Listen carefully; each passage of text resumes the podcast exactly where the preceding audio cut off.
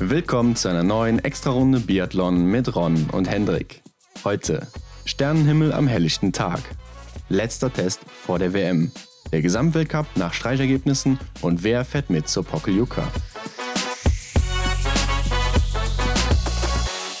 Ja, Hendrik, zurück an der Austragungsstätte der letzten Weltmeisterschaften in Antolz, Südtirol, lädt auch 2021 wieder zum Biathlon ein. Nur ein bisschen ruhiger als letztes Mal. Das waren die letzten Wettkämpfe damals, die auch mit Zuschauern stattgefunden haben. Ja, hey, grüß dich, Ron. So ist es. Und ich muss dir sagen, also ich bin ein bisschen enttäuscht von Antolz. Was war denn da mit dem Wetter los? Ja, wo ist die Sonne, ne? Also man hat sie nicht so gesehen, wie das die letzten Jahre der Fall war mhm. oder meistens der Fall ist. Es war sehr nebelig bis jetzt. Schnee ist auf jeden Fall auch vorhanden, das ist schon mal gut. Ja, das ist die Hauptsache. Aber ich hatte so den Eindruck, dass äh, Oberhof so ein bisschen einen Deal mit Antolz hatte, was das Wetter angeht. Ne? Ein Antolzer Wetter in Oberhof und Oberhofer Wetter in Antolz. Sehr ungewohnt. Mussten ein bisschen Werbung machen für die Weltmeisterschaft 2023 in Oberhof. Deshalb haben die jetzt so ein bisschen ausgetauscht jetzt mal. Ja, Aber nächstes Jahr soll wieder alles sein wie immer. Ne? Wenn dann die Zuschauer wieder da sind, wird das dann getauscht. Ganz klar natürlich. Ja, wir werden sehen. Aber Hendrik, letzte Woche haben wir drüber gesprochen. Jacqueline und Lisa Theresa Hauser sind beide gestürzt mhm. und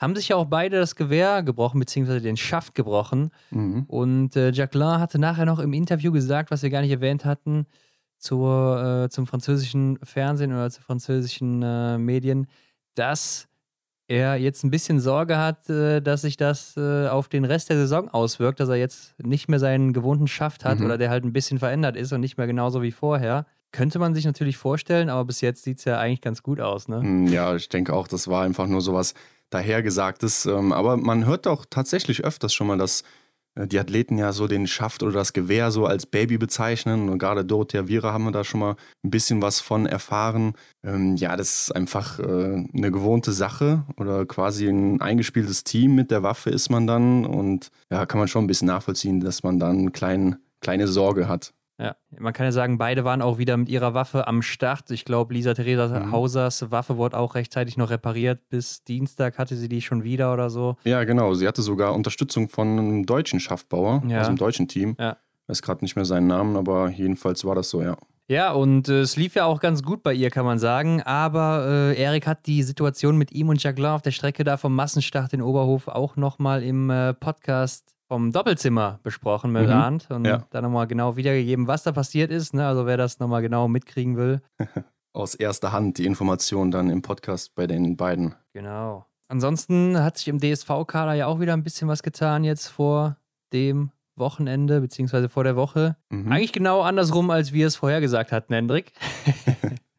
ja, Marion Deigentech äh, kam für Anna Weidel ins Team und ähm, hat somit ihren ersten Weltcup-Einsatz in dieser Saison machen dürfen. Ja, genau. Und äh, Philipp Navrat, äh, beziehungsweise bei den Herren allgemein, gab es keinen Wechsel. Also Philipp Navrat mhm. ist im IBU-Cup erstmal verweilt und äh, ist da auch ziemlich gut eingeschlagen, kann man sagen. Ja, muss man ganz klar so mal erwähnen. Im, Im, Sprint war er sehr erfolgreich. Ja, also er hat jetzt auch in dieser Woche wieder einen zweiten und einen dritten Platz gehabt im äh, mhm. äh, verkürzten Einzel und im Sprint und auch mit sehr guten Laufzeiten, muss man sagen. Also er ist da läuferisch genau. mit den Norwegern äh, auf einem Niveau und die waren ja auch schon teilweise im Weltcup unterwegs. Also ich finde schon, den hätte man mal hier testen können, aber ich kann vielleicht das auch ein bisschen verstehen, jetzt so mit Hinsicht auf die Weltmeisterschaften dass man da vielleicht auch ein bisschen auf Nummer sicher gehen will. Also ich glaube, der Bundestrainer ja. ist vielleicht selber auch ein klein wenig verunsichert, wen er da jetzt so mitnehmen soll oder wen er da jetzt aufstellt, in welchem Rennen. Mhm. Ja, ich glaube, das kommt einfach ein bisschen zu spät für Philipp vielleicht, weil es halt so kurz vor der WM ist. Ja. Vielleicht, wenn er im EBU Cup weiterhin so die gute Leistung bringt und du hast ja eben schon angesprochen, die Laufzeiten oder generell setzt er sich ja ähm, schon vom deutschen Team, von den anderen deutschen Jungs da schon vorne ab. Ne? Die ja, anderen ja. Äh, sind eher so ja, außerhalb der Top 10 unterwegs und er hält da die deutsche Flagge auf jeden Fall hoch und vielleicht bekommt er ja dann die Chance in Novo Mesto ist es dann. Ne? Das wäre dann nach den Weltmeisterschaften. Dazwischen liegt jetzt erstmal die Europameisterschaft, die fängt dann auch schon am Mittwoch an, also kommt mhm. jetzt relativ schnell alles und ja, ich denke, da wird er dann wahrscheinlich starten und ein paar Medaillen sammeln, also gehe ich mal ja. schwer von aus er hat jetzt hier nicht so gut geschossen. Im Sprint hat er zwei Fehler gehabt und auch äh, im verkürzten Einzel mhm. zwei Fehler. Also, ähm, aber läuferig dann eben mit seiner Klasse hier die Podestplätze rausgeholt. Bei Lukas Fratscher, der ja auch äh, letztes Jahr den IBU Cup gewonnen hat und auch äh, im Weltcup unterwegs war, läuft es auch nicht so gut. Ne? Also er war im verkürzten Einzel 15. Mhm. mit drei Fehlern und im Sprint 26. mit zwei Fehlern, also auch läuferig nicht so gut unterwegs und äh, ja, das ist auch komisch. Also er hat vielleicht auch ein bisschen zu viel gemacht in der Vorbereitung und kommt nicht mhm. rein oder ist vielleicht ermüdet, ich weiß es nicht. Oder äh, es läuft einfach nicht. Ich, keine Ahnung, ich habe da keine Erklärung für, so wirklich. Denn gerade im IBU Cup lief es ja immer wirklich gut bei ihm. Mhm, ja, und ich denke auch, weil er halt den, den Schwung so aus dem Weltcup doch eigentlich mitnehmen müsste, oder? Also er weiß, wie die Jungs da laufen und müsste doch dann eigentlich ja im, im IBU Cup vielleicht noch mal mehr so die Hand äh, oder die Oberhand haben. Ja, also aber ich denke mal, es ist einfach nicht möglich körperlich. Ne? Also genau, ja, das wäre jetzt mein Schlusswort gewesen, aber wird wahrscheinlich an seiner körperlichen Leistung zurzeit hadern. Jeder will wahrscheinlich laufen wie Johannes Tingesbö, aber es wird den wenigsten gelingen oder niemandem. Das ist natürlich schade fürs deutsche Team. Bei den Damen mhm. sieht es äh, eigentlich auch ganz gut aus. Anna Weidel ist auch am zweiten Platz hier gelandet, dann direkt mal im verkürzten Einzel. Ja. Und äh, im Sprint leider dann nur 37. geworden. Aber der verkürzte Einzel, der war auch ziemlich stark bei den Frauen. Da waren nämlich fünf Damen unter den Top Ten. Mhm. Und äh, dabei auch Stefanie Scherer, Vanessa Vogt und Franziska Hildebrand, aber auch äh, Juliane Frühwirt auf Platz 10 dann. Ah, ja. Und äh, okay. ja, Franzi Hildebrand hier auch immer solide unter den Top 10. Vielleicht auch so eine Frau, die eventuell nochmal in den Weltcup rücken könnte. Mhm. Aber ist schon bei den Damen wirklich ein enges Feld, muss man sagen. Ja, glaube ich auch. Also schwierig so. Wer weiß, was sich so nach der WM tut. Aber ich glaube, allzu große Änderungen sehen wir da nicht mehr. Gerade was äh, die Plätze Franziska Preuß, Denise Herrmann und ähm, Janina Hettich angeht. Aber auch Vanessa Hinz, glaube ich, äh, dass da nicht mehr viel passiert. Äh, nee, bei Vanessa Hinz wird auf jeden Fall nichts mehr passieren, jetzt auch nach dem Wochenende nicht. Die bleibt auf jeden mhm. Fall dabei, die ist gesetzt. Und, Definitiv, äh, ja. Sina Nilsson ist ja auch immer so eine Athletin, auf die wir gerne gucken, ne? um zu sehen, wie sie sich entwickelt. Verkürzter Einzel, fünf Fehler, 48. Platz, also auch nicht so gut unterwegs. Mhm. Aber Hendrik, dann auf einmal im Sprint, zwei Tage später, setzt sie die drittbeste Laufzeit Aha. und wird immerhin 22. mit drei Fehlern, also äh, ist schon mal ein Ausrufezeichen, nachdem sie vorher läuferisch relativ schwach unterwegs war und auf einmal so eine mhm. Explosion hat. Also äh, die Entwicklung zeigt auf jeden Fall nach oben. Sie ist von Rennen zu Rennen immer äh, nach vorne geklettert, hat sich keinmal verschlechtert. Und mhm. äh, da bin ich echt mal gespannt, was sie dann, also ich denke, sie wird bei den Europameisterschaften starten, was sie dann da zeigen kann. Ja, ja. Ja, sehe ich auch so. Also so der erste Eindruck, ähm, so wie du das jetzt gerade schilderst, ich habe den EBU Cup jetzt die Woche selber nicht verfolgt, ähm, gibt mir aber schon so den, den Eindruck, wie du halt sagst, dass äh, die Tendenz bei ihr nach oben geht. Aber es hört sich auch noch so an, als wäre das Ganze noch nicht so rund bei ihr, als würde es noch nicht so rund laufen. Ja, aber es zeigt auf jeden Fall in die richtige Richtung, denke ich. Und äh, da können wir auf jeden Fall mal gespannt sein, was da noch drin ist bei ihr. Äh, mhm. ja, Hendrik, ansonsten im Doppelzimmer wurde es auch so ein bisschen angesprochen und wir hatten ja eine Fragerunde auf Instagram nochmal gestartet nach langer Zeit. ja. Und da kamen auch echt viele Fragen rein, also wir konnten gar nicht alle beantworten. Mhm, stimmt, eine ganze Menge. Vielen Dank auf jeden Fall schon mal dafür an der Stelle. Und äh, da kam aber eine Frage, äh, ob es um, uns auf die Nerven geht, jetzt immer Belarus zu sagen statt Weißrussland. Mhm. Tja, was will man machen? Ne? Das ist halt so. also. Ja, es ist ja auch nicht so, als könnte man sich das aussuchen, sondern es ist ja einfach die genau. offizielle Bezeichnung. Ja, und Belarus bedeutet nicht äh, Weißrussland, also das Bella steht anscheinend für weiß oder ist slawisch für weiß. Mhm. Und äh, das Russ steht nicht für Russland, sondern es ist äh, ein mittelalterliches ostslawisches Herrschaftsgebiet, also grenzt sich damit von Russland ab, ja. Mhm. Und äh, wir haben da anscheinend einfach nur Weißrussland draus gemacht. Ist aber nicht richtig. Gerade weil es da jetzt auch politisch so ein paar Ungereimheiten gibt, wollen die sich dadurch eben nochmal davon abgrenzen von Russland, also zwischen äh, mhm. äh, Belarus und Russland selbst. Das dazu kurz. Ja, ich muss aber sagen, ich habe Weißrussland, also den Begriff Weißrussland nie in Frage gestellt. Also man hat es halt einfach immer so benutzt. Klar, oder? es ist ja auch, äh, man ist damit aufgewachsen und war auch das, was man genau. auch bis vor kurzem noch gesagt hat, mhm. so. Und es ist natürlich, äh, es ist nicht nervig, jetzt nochmal der Frage auf den Grund zu gehen, die wir da bekommen hatten, sondern es ist eher ähm, ja, gewöhnungsbedürftig, ne? So genau, kann man einfach ausdrücken. ungewohnt. Ja, dass man sich einfach umgewöhnen muss und äh, ist aber so und werden wir natürlich auch machen. Ja, ich würde sagen, es ist Zeit für das erste Rennen aus Antolz und das war der Einzel der Damen Und ja, lass uns mal reinschauen. Ja, vielleicht vorher noch zu Antolz, ne? der höchste Ort im Weltcup. Wir wissen es mhm. alle, 1600 Höhenmeter gibt es hier. Das heißt, hier wird die Luft meistens dünn und äh, wie auch im letzten Jahr oder auch in den letzten Jahren schon immer, äh, sieht man hier häufig relativ viele Fehler in Antolz. Also man mhm. sagt immer, der Schießstand ist eigentlich einfach, aber trotzdem sieht man viele Fehler. Mhm. Und äh, dann kann es ja nicht so leicht sein. Ne? Also da haben wir letztes Jahr schon mal drüber geredet. Ja, da ist was dran. Ich glaube, Peking ist nur noch höher jetzt. Also die, das mhm. Olympiastadion ist noch ein Stückchen höher als äh, Antolz, ein paar Meter. Aber ähm, ja, wird dann auf jeden Fall auch heftig werden, denke ich, wenn man da das erste Mal hinkommt nächstes Jahr. Da kommen halt dann eben einige Athleten und Athletinnen nicht so gut zurecht. Und äh, das hat man auch hier wieder gesehen, wie ich finde. Ja, der eine mehr, der andere weniger. Und ich glaube, allgemein wird es auch hier ein relativ hartes Wochenende, denn wir haben ja Einzel, Massenstart, die längsten Disziplinen so, dazwischen noch mhm. eine Staffel. Also wenn du alle drei Rennen läufst, dann bist du schon ganz gut bedient, glaube ich. ja, glaube ich auch. Gerade weil es auch die dritte Rennwoche in Folge ist. Ja, für die Männer sogar drei Tage hintereinander dann direkt, Freitag, Samstag, Sonntag. Mhm. Aber du hast es gesagt, es ging Donnerstag los mit dem Einzel der Damen. Diesmal das ZDF am Start, das heißt Dexy leider nicht aber äh, ZDF mit neuen Kommentatoren und äh, beziehungsweise Kommentatorinnen. Ja, auch Christoph Hamm dann nicht am Start gewesen. Ja, wir wissen gar nicht warum. Der ja normalerweise mit Herbert Fritzenwenger das Kommentatorenduo gestaltet. Diesmal eine Kommentatorin, ja. Anja Fröhlich. Ja, da haben uns auch ein paar Fragen dann zu ereilt, ob das jetzt so bleibt und äh, ja, wie die Leute das finden. Es gab auch im Netzen so ein paar Kommentare dazu. Aber ähm, ich denke, Hendrik, wir konzentrieren uns eher auf die Rennen hier heute. ja, würde ich auch sagen, denn für eine Dame hier im Feld war es der große Tag, kann man sagen. Lisa Theresa Hauser wird hier mit einem Fehler Erste und fährt damit ihren aller, allerersten Weltcupsieg in ihrer Karriere ein. Die Tendenz äh, hat es ja eigentlich schon äh, bewiesen, ne? oder hat es ja quasi schon hervorgesagt, dass der erste Platz nicht mehr lange auf sich warten lässt. Ja klar, sie ist auf jeden Fall in Topform, ist eine gute Schützin. Aber Hendrik, ich muss dir ehrlich sagen, ich habe sie nicht auf Platz 1 gesehen, obwohl sie ich so eine nicht. gute Schützin ist. Denn mhm. ich habe mal geguckt, wo sie so die letzten Jahre immer im Einzel war.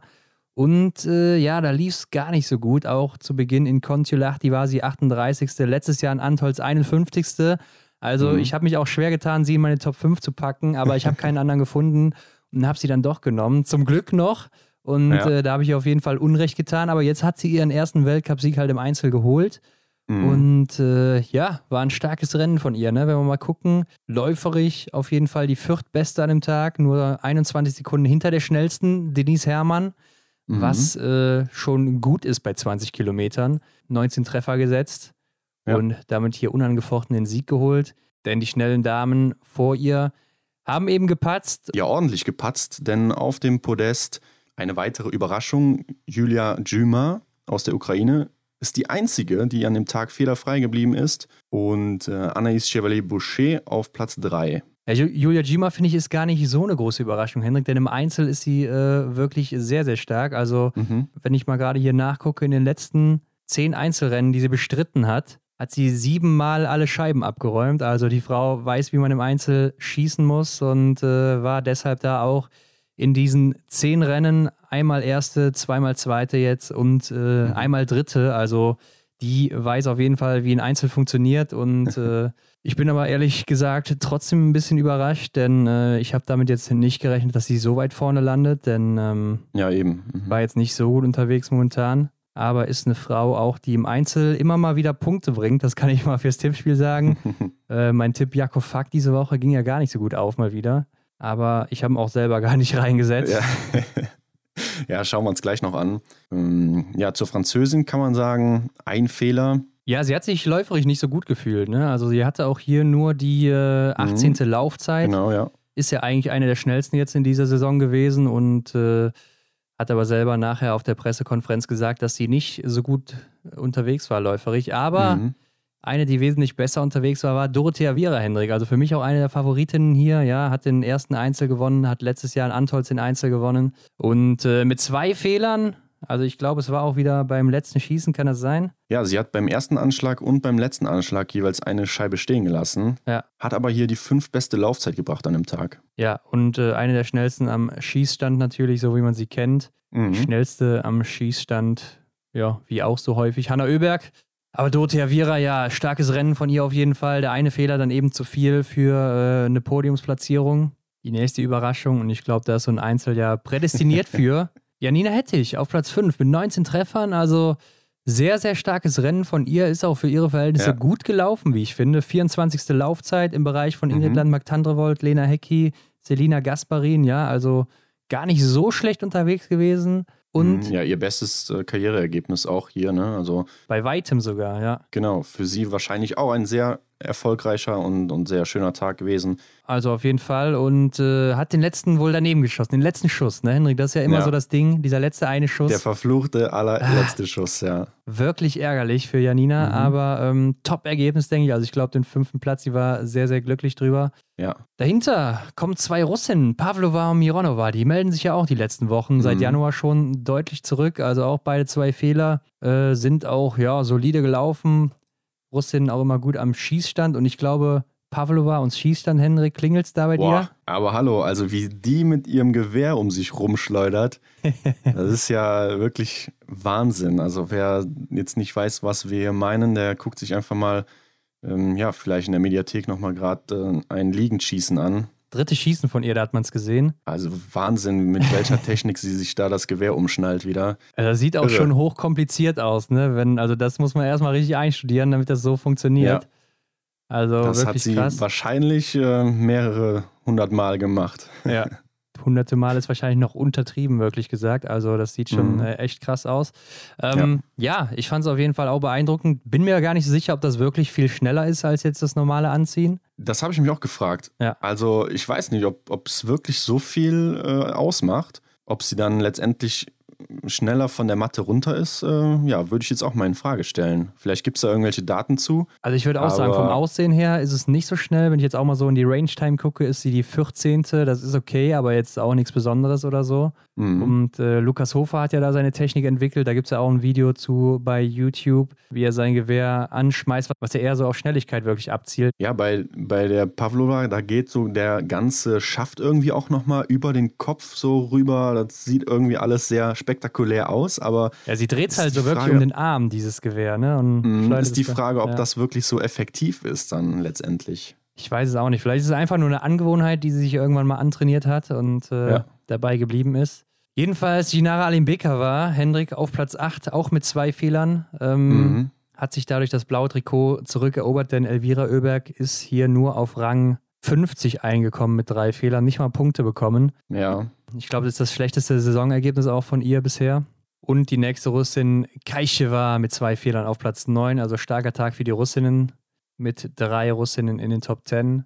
Und dann sind wir auch nicht weit entfernt von der nächsten Überraschung, nämlich Marion Deigentech auf ja, Rang Platz 11, 11. Mit einem Fehler nur. Mhm. Also Marion hat mir richtig gut gefallen, gerade am Schießstand. Das zeigt halt auch jetzt hier ihr Ergebnis. Sie hat nur eine Scheibe stehen gelassen.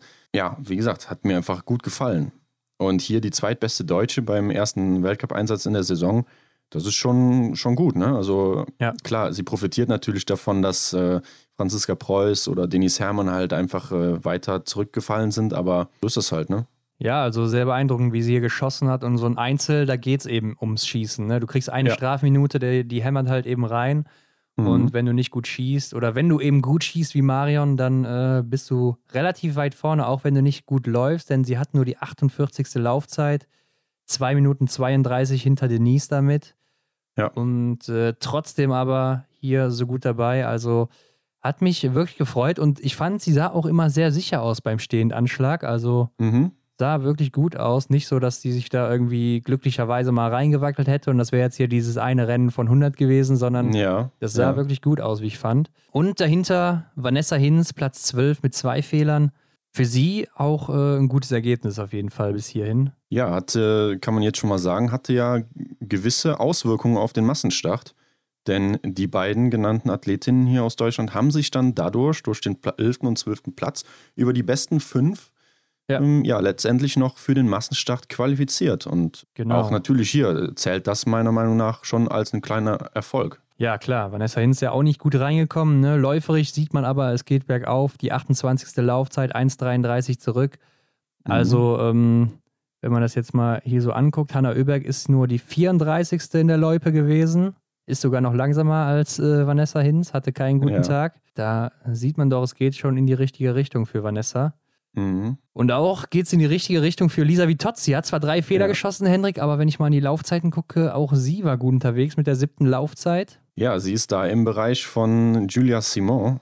Ja, beide zeitgleich ja, sogar. Genau, beide zeitgleich.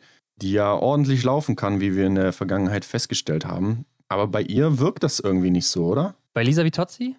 Genau. Ähm, ja, die trifft halt im Moment einfach noch nicht gut genug, ist das mhm. Problem so. Wenn es dann eben mal in der Loipe ganz gut läuft, dann, dann schießt sie daneben und umgekehrt ist es dann eben, wenn sie gut äh, schießt, dann läuft sie eben nicht so gut. Aber ich glaube trotzdem, dass sie für die Weltmeisterschaften immer eine Frau ist, die gefährlich ist, irgendwie aufs Podest zu laufen in jedem Rennen. Also mhm. Also ich traue ihr das echt, echt immer zu, wenn sie fehlerfrei ja, bleibt. Da bleibst du ihr und, auf jeden äh, Fall treu mit deiner Einschätzung. Ja, also nach wie vor halte ich halt viel von ihr, auch wenn man mhm. mal äh, bedenkt, davor die Saison hat sie im Sommer alles gewonnen. Dann kam halt diese schwache Saison, die letzte. Und jetzt in dieser Saison war sie vorher eben krank gewesen, lange Zeit. Ja. Also ja. man sieht auch, der Trend geht auch nach oben bei ihr. Von daher denke ich schon, da ist noch was möglich so. Mhm. Vielleicht sogar im Einzel- oder im Massenstart. Und in der letzten Saison war sie auch hin und wieder mal auf dem Podest. Ich glaube, einmal im Massenstart, einmal in der Verfolgung. Und äh, ja, geht bergauf, denke ich. Hendrik, was mir aber auch ja. noch aufgefallen ist, bei Laufzeiten, Lisa Theresa Hauser hatten wir ja gesagt, die vierte Laufzeit, aber Katharina ja. Innerhofer, sechste Laufzeit hier auch, also Österreicher anscheinend gutes Material gehabt hier an dem Tag und äh, mhm. sie ist zwar meistens auch eine der besten Läuferinnen, die Katharina, aber ähm, ja, hat sich hier auch ihr gutes Ergebnis mal wieder am Schießstand verschossen, wie sie es so oft tut. Mit vier Fehlern, nämlich nur 39. geworden. Aber das wollte ich mal kurz erwähnen, bevor wir nämlich auf Platz ja. 17 kommen. Da ist Dines Hermann platziert, aber leider auch mit vier Fehlern. Ähnlich wie die Norwegerin Tirle Eckhoff auf Platz 18, auch mit vier Fehlern. Also Denise Hermann legt zwar hier die schnellste Laufzeit hin, aber ja, die vier Fehler, wie du eben schon gesagt hattest, hier kommen natürlich jeweils eine Minute drauf. Mhm. Ähm, das ist ja echt ziemlich viel. ja, ja, das ist dann, einfach zu viel. Also ähm, mhm. das äh, kann es halt nicht sein im Endeffekt. Und ja, sie selber wird natürlich auch nicht zufrieden sein im Moment, wie das da am Schießstand läuft, denn es ist ja jetzt schon seit Wochen so, dass da nicht viel geht bei ihr. Ja.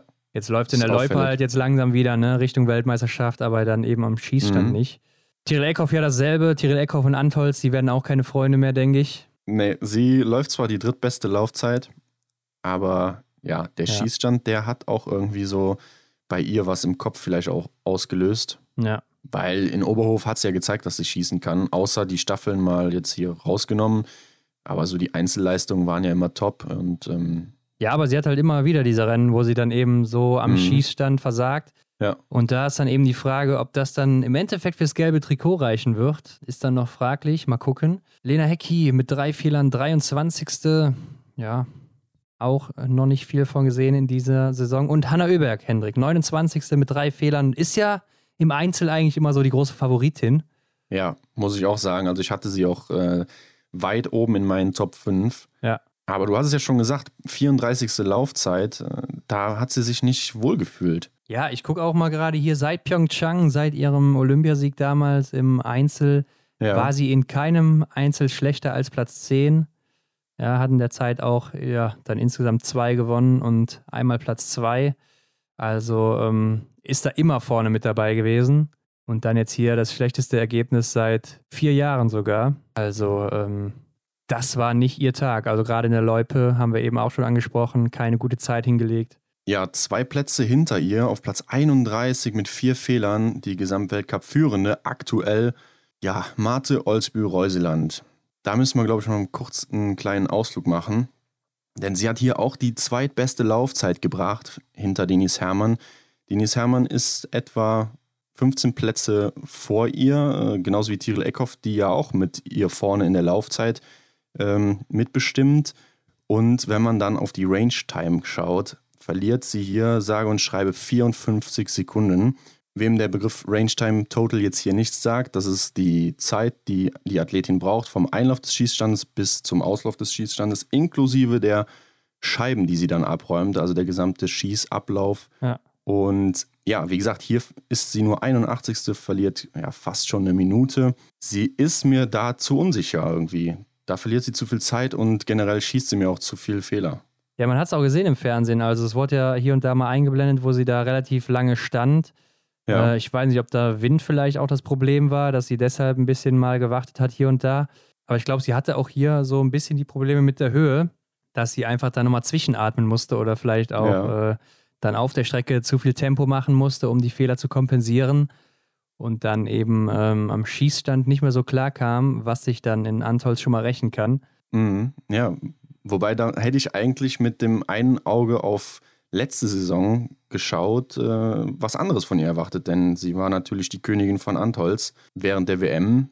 Ja, aber ich glaube, da hat sie sich auch optimal darauf vorbereitet. Also klar, ich habe auch was anderes erwartet. Mhm. Ich habe sie auch in meinen ja. Top 5 natürlich gehabt, beziehungsweise weit vorne. Aber ähm, letztes Jahr konnte sie sich natürlich perfekt darauf vorbereiten, hat Annecy noch ausgelassen da in Frankreich, mhm. die drei Einzelrennen und äh, wahrscheinlich auch viel Höhentraining gemacht. Und äh, war in diesem, in diesem Jahr dann natürlich nicht möglich, auch Corona-bedingt.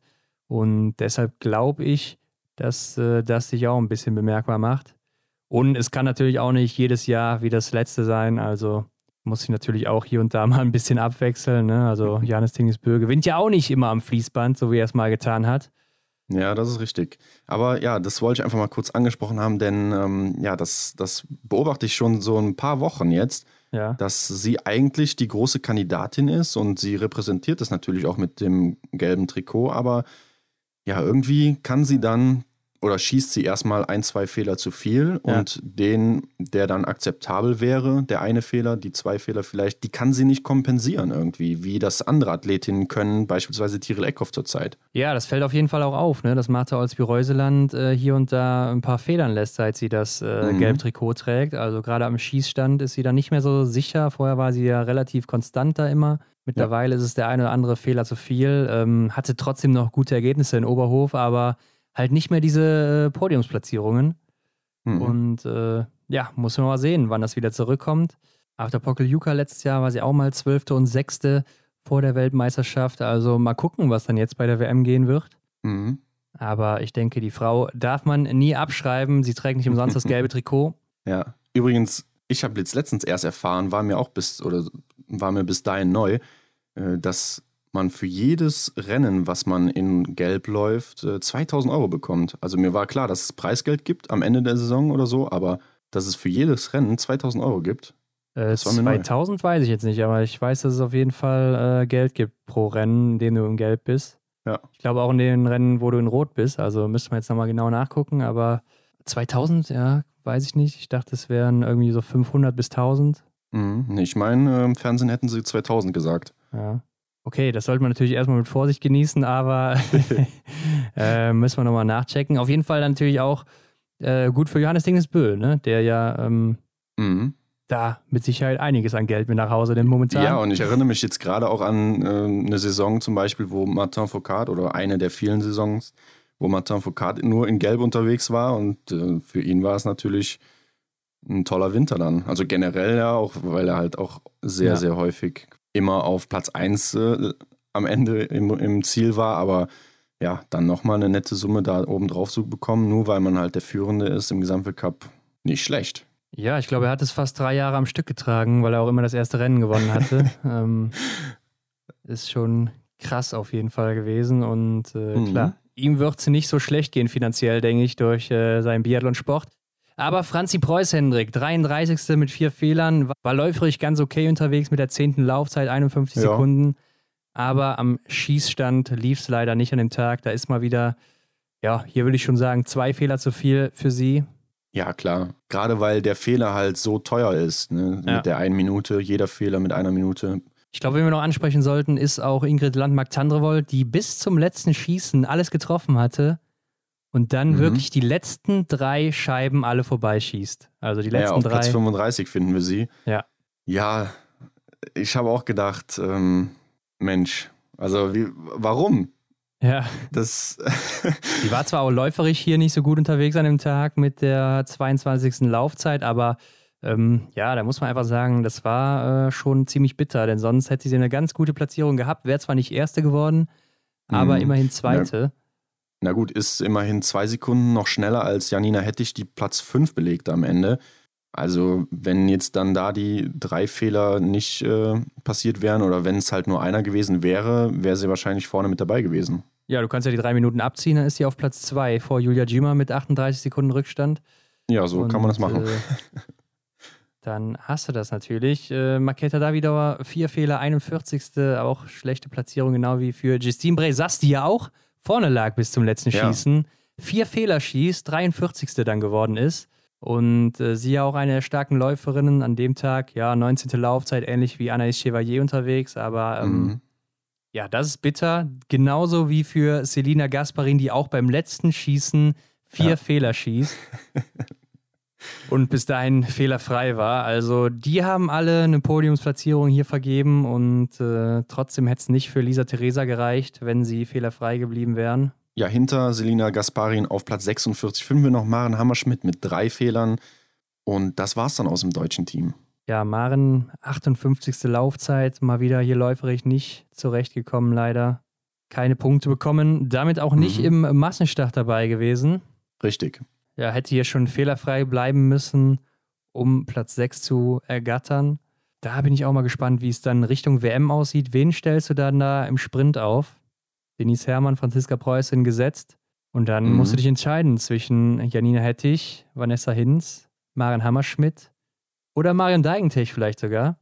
Aber ich gehe schwer ja. davon aus, dass äh, Vanessa Hinz und Janina Hettich da laufen werden. Das glaube ich auch. Also Janina Hettich macht ja auch einen stabilen Eindruck, gerade am Schießstand, keine Frage. Ja, ihr fehlen natürlich so läuferisch noch so ein paar Prozent.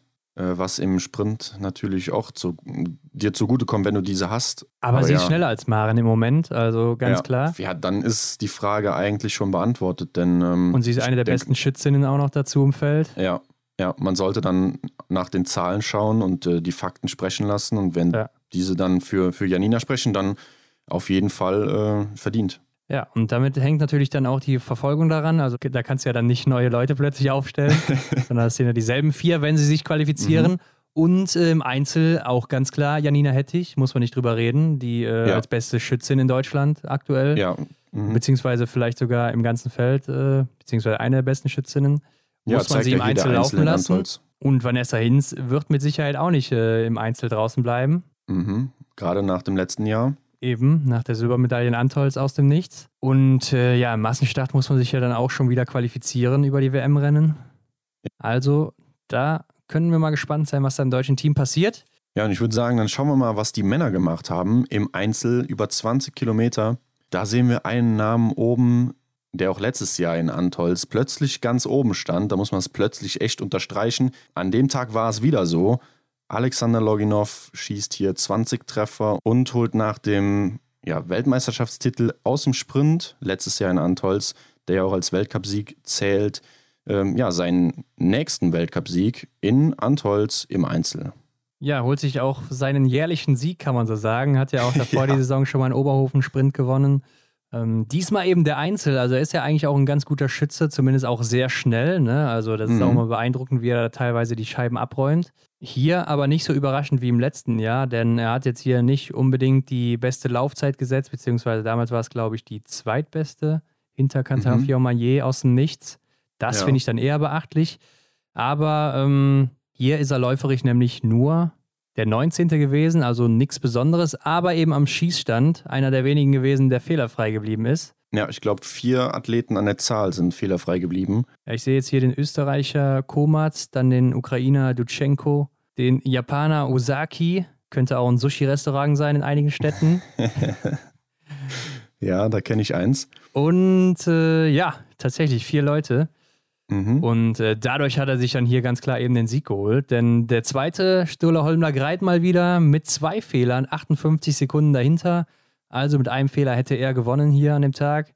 Und mhm. auf Platz 3, da ging es richtig heiß her. Hendrik Kantar Fiormaillet mit 0,1 Sekunde vor Lukas Hofer und der auch nur 0,2 Sekunden vor dem Ukrainer Dutschenko. Ja, Wahnsinn. Also hier dann drei Leute mit zwei Fehlern jeweils auf Platz 2, 3 und 4. Und Lukas Hofer hat ja richtig gebissen auf der letzten Runde. Hast du seinen Gesichtsausdruck noch vor klar, Augen? Ja.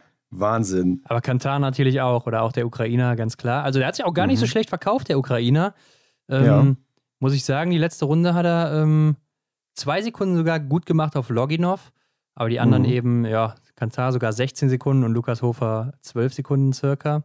Also ähm, starkes Rennen auf jeden Fall. Und da sieht man wieder, so ein Einzel, der ist eben doch spannend. Ne? Also bis zur letzten Sekunde, da sind immer Überraschungen durch diese Schießergebnisse drin. Ja. Und hier so ein enges Ergebnis zu haben in einem Einzel, das ist schon wirklich selten. Ja, oft hinterfragt ne, das Format, aber wie du schon sagst, hier hat es mal wieder gezeigt, dass es äh, doch spannend sein kann, ja, auf jeden Fall. Und ich weiß nicht genau, ob man es irgendwie an der Strecke dann halt ausmachen kann, sodass Lukas Hofer beispielsweise dann jetzt sagt, wo habe ich denn diese Zehntel jetzt hier verloren? Ja, es kann ja auch sein, dass Kantafi auch mal hier die Zehntel gewonnen hat, vielleicht. Ne? Also so kann man es auch sehen, ja, dass er irgendwo vielleicht an einem Stück schneller war. Mhm. Ähm, ja, es ist immer schwierig zu sagen im Nachhinein. Der Lukas hat aber auch eine gute Laufzeit wieder gesetzt. Die fünftbeste hier. Kantafi ja. je nur die elftbeste, in Anführungszeichen, nur. Ähm, mhm. War aber dann am Schießstand etwas schneller unterwegs und hat sich dadurch dann äh, ja eben hier den Platz gesichert auf dem Podest. Lukas Hofer aber auch wieder ein bisschen zurück. Ne? Ich hatte so ein bisschen meine Zweifel, denn ich hatte mal geguckt, er war jetzt in Oberhof sehr stark unterwegs, auch läuferig. Ja. Ähm, hatte aber mal nachgeguckt und er war immer so in den letzten Jahren ziemlich gut in Oberhof. Und daher hatte ich so gedacht, ja, okay, dann bricht das jetzt vielleicht wieder ein, wenn er aus Oberhof raus ist. Aber mhm. er hält sich auch in Antolz hier gut. Bin ich mal gespannt, ob er das mit in die Weltmeisterschaften reintragen kann. Denn dann ist er auch ein heißer Kandidat, denke ich, gerade im Sprint. Ja, Vielleicht macht auch die Umgebung einfach was aus, ist ja sein Wohnzimmer in Antolz. Ja, da hat er ja auch seinen bislang einzigen Weltcupsieg geholt. Mhm. Schon ein paar Jährchen her. Martin Ponziloma auf Platz 6, Hendrik. Mit zwei Fehlern hätte man dann eigentlich vielleicht auf dem Podest gesehen oder auf Platz 2. Aber war an dem Tag nicht so schnell der Schwede mit der 14. Laufzeit. Ja, Vettel Sörstad Christiansen, auch zwei Fehler, Platz 7, der von den Kommentatoren ja schon als nicht so ganz so, nicht nicht ganz so starken Norweger betitelt wurde. Da dachte ich mir, okay, ähm, läuft hier auch die sechstbeste Laufzeit. Also mal wieder eine gute Vorstellung auf jeden Fall. Ja, die Kommentatoren haben auch äh, oder wurden auch einmal kurz auf die Probe gestellt, äh, als ein Belgier eingeblendet wurde ohne ähm, Namensschild, ohne Namensanzeige. Ja, ja. Und äh, man kann sagen, oder wie haben sie gesagt, man prüft uns hier und äh, Florian Kloth sitzt, äh, liegt hier gerade beim Liegendanschlag. Ja aber es war Thierry Langer, der ja auch schon bei uns im Interview war. Haben wir eine Podcast-Folge mit Thierry Langer aus mhm. Belgien. Ja, genau. Also Test nicht bestanden hier die Kommentatoren und äh, Simon Eder, Platz 8 mit einem Fehler. Also der Mann trifft ja eigentlich fast jede Scheibe. Hier lässt er eine stehen. Trotzdem finde ich es einfach krass, wie gut er immer mhm. schießt. Und Erlen Björntegard auf Platz 9. Also Norwegen, das ist einfach der Wahnsinn, was die da immer ja. zaubern. Ja, Wahnsinn waren auch die vier Schießfehler von Johannes Denis Bö auf Platz 10. Also er hat äh, eine schwarze Saison, was den Schießstand angeht, aber läuferig mal wieder vom anderen Stern, muss man sagen. Also mhm. ist hier 48 Sekunden vor dem zweiten Benedikt Doll nämlich und schon eine Minute 18 vor dem dritten. Also der ist hier richtig losgeflogen, hat man schon auf Runde 1 gesehen. Da ja. konnte nur Lukas Hofer halbwegs mithalten auf der ersten Runde, aber Johannes, also Wahnsinn, in was für einer läuferischen Form der ist. Mhm. Aber er zahlt es dann eben zurück am Schießstand und äh, da läuft es echt nicht gut. Und äh, wenn es so weitergeht, dann bin ich mal gespannt, ob er das gelbe Trikot behalten kann. Ja, man munkelt ja, dass es ziemlich knapp wird, was äh, die Auswirkungen der Streichergebnisse auch dann bewirkt. Ne? Da äh, haben wir schon mal ein bisschen geschielt und es wird hauchdünn, kann man jetzt schon mal so verraten. Ja, also jetzt nach dem Rennen können wir ja schon mal sagen, äh, da war Stula Holmler Greit nach drei Streichergebnissen nur noch einen Punkt hinter Johannes Tingesbö. Mhm. Und eigentlich können wir davon ausgehen, dass die Saison noch weiter fortschreitet, sodass wir zu dem Punkt kommen, wo vier Ergebnisse gestrichen werden. Ja. Und damit wäre Sturla Holmler Greit aktuell sogar vorne. Also da können wir uns echt auf äh, einen heißen Kampf freuen ums gelbe Trikot. Ja, und gerade mit diesem Newcomer aus dem Weltcup, also der Norweger Sturla Holmler Greit, ist ja auch wie bekannt erst in seiner ersten Weltcup-Saison und mischt da oben schon so mit und ja, gibt quasi dem Größten hier ordentlich Kontra. Ähm, das ist schon sehr beeindruckend. Aber weiter hier in der Ergebnisliste finden wir Arndt Pfeiffer auf Platz 11. Er war ja auch bis zum letzten Schießen noch fehlerfrei geblieben, gönnt sich dann aber zwei Scheiben. Ja, schade, ey. Damit sogar bester Deutscher an dem Tag. Ja, stimmt. Also auch kein so gutes Ergebnis für das deutsche Team, muss man sagen. Denn am Schießstand lief es nicht, dafür auf der Loipe eigentlich ganz gut. Und Hendrik, wir haben ja auch mal die Rundenzeiten in unserer Story gebracht von der letzten Runde. Und da sind unter den Top 7 Vier Deutsche, Benedikt Doll, Philipp Horn, Johannes Kühn mhm. und Arndt Pfeiffer. Nur Johannes Dinges-Bö war schneller als alle. Und äh, Benny Doll zweitschnellster, Philipp Horn eben drittschnellster, Johannes Kühn fünftschnellster und Arndt Pfeiffer siebtschnellster auf der letzten Runde. Mhm. Also das lief wirklich gut. Ja, ich glaube, Johannes Dolle äh, mischt sich da noch irgendwo unter. Genau, und Taje Bö ist noch vor Arndt Pfeiffer. Ah, ja. Mhm. Auf jeden Fall, das finde ich schon mal ziemlich stark läuferig, aber am Schießstand lief es dann nicht so gut. Aber hier David Komatz aus Österreich, auch 20 Treffer, haben wir eben schon gesagt. Der ja. ähm, schießt auch ziemlich gut, war auch schon in unserer Top 6 bei den äh, besten Schützen des ersten Trimesters. Mhm. Und Didier Bionas, der Italiener, Hendrik, der ja äh, mit Platz 19 in Hochfilzen der erste Millennial war, der äh, in die Top 20 gelaufen ist. Hier mit einem neuen Karriere-Bestergebnis mit Platz 13 und einem Fehler. Also sollte man weiterhin im Auge behalten, den Italiener. Tajebö hat auch nicht wirklich am Schießstand souverän, äh, souveräne Leistung zeigen können. Pla drei Fehler, Platz 15. Ähm, ist aber auch hier viertschnellster gewesen.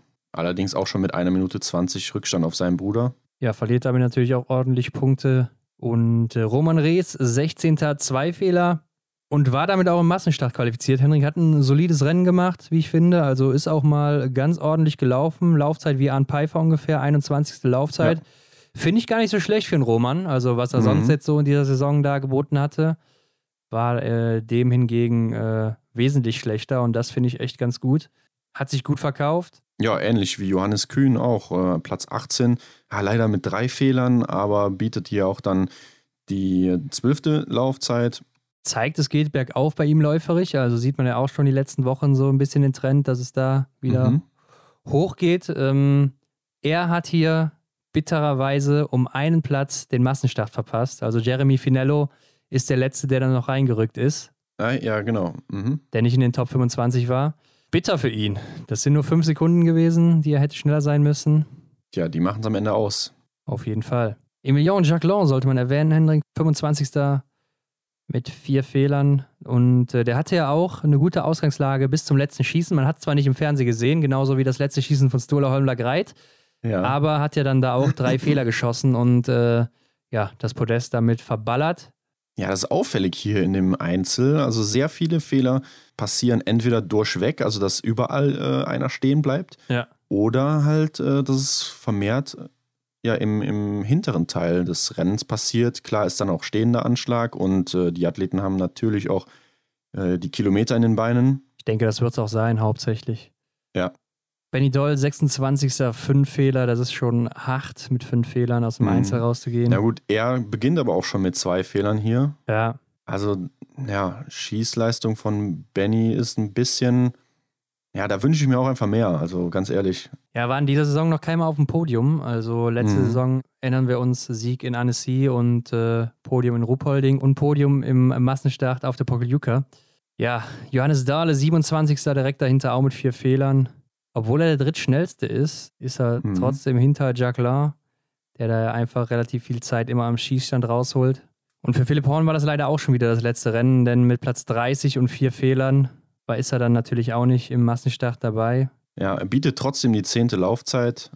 Ich denke, daran kann man sich so ein bisschen stützen. Ja, finde ich auch. Ähm, aber da auch hier so die Frage, ähnlich wie bei Maren Hammerschmidt, wen stellst du jetzt im Sprint auf bei der ja. Weltmeisterschaft? An Pfeiffer, Erik Lesser, Benedikt Doll, ganz klar.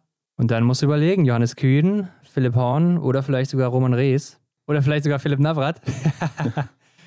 ja gut, wenn zwei sich streiten, freut sich der Dritte. Klar, hier würde ich auch wie bei den Damen dann ähm, einfach radikal sagen, der, der zurzeit die beste Leistung bringt, der muss halt laufen. Ja, hier darf laufen. Hier finde ich es halt schwierig zu entscheiden. Also da Philipp Horn und Johannes Kühn eine ähnliche Laufzeit anbieten hier. Die können auch beide noch schneller laufen, das wissen wir. Und äh, ja. Johannes Kühn hatte schon gute Ergebnisse auf der Pokeljuka mit seinem zweiten Platz, damals im Einzel hinter Martin Foucault. Richtig, ja. Ja, Roman Rees im, äh, im Sprint zu setzen. Aber Hendrik, da machen wir noch eine extra Folge drüber, ne? Definitiv, klar. Wurde auch gefragt, ne, bei unserer Fragerunde, wen wir denn so für die Weltmeisterschaft vorne mit dabei sehen. Also geduldet euch noch ein bisschen.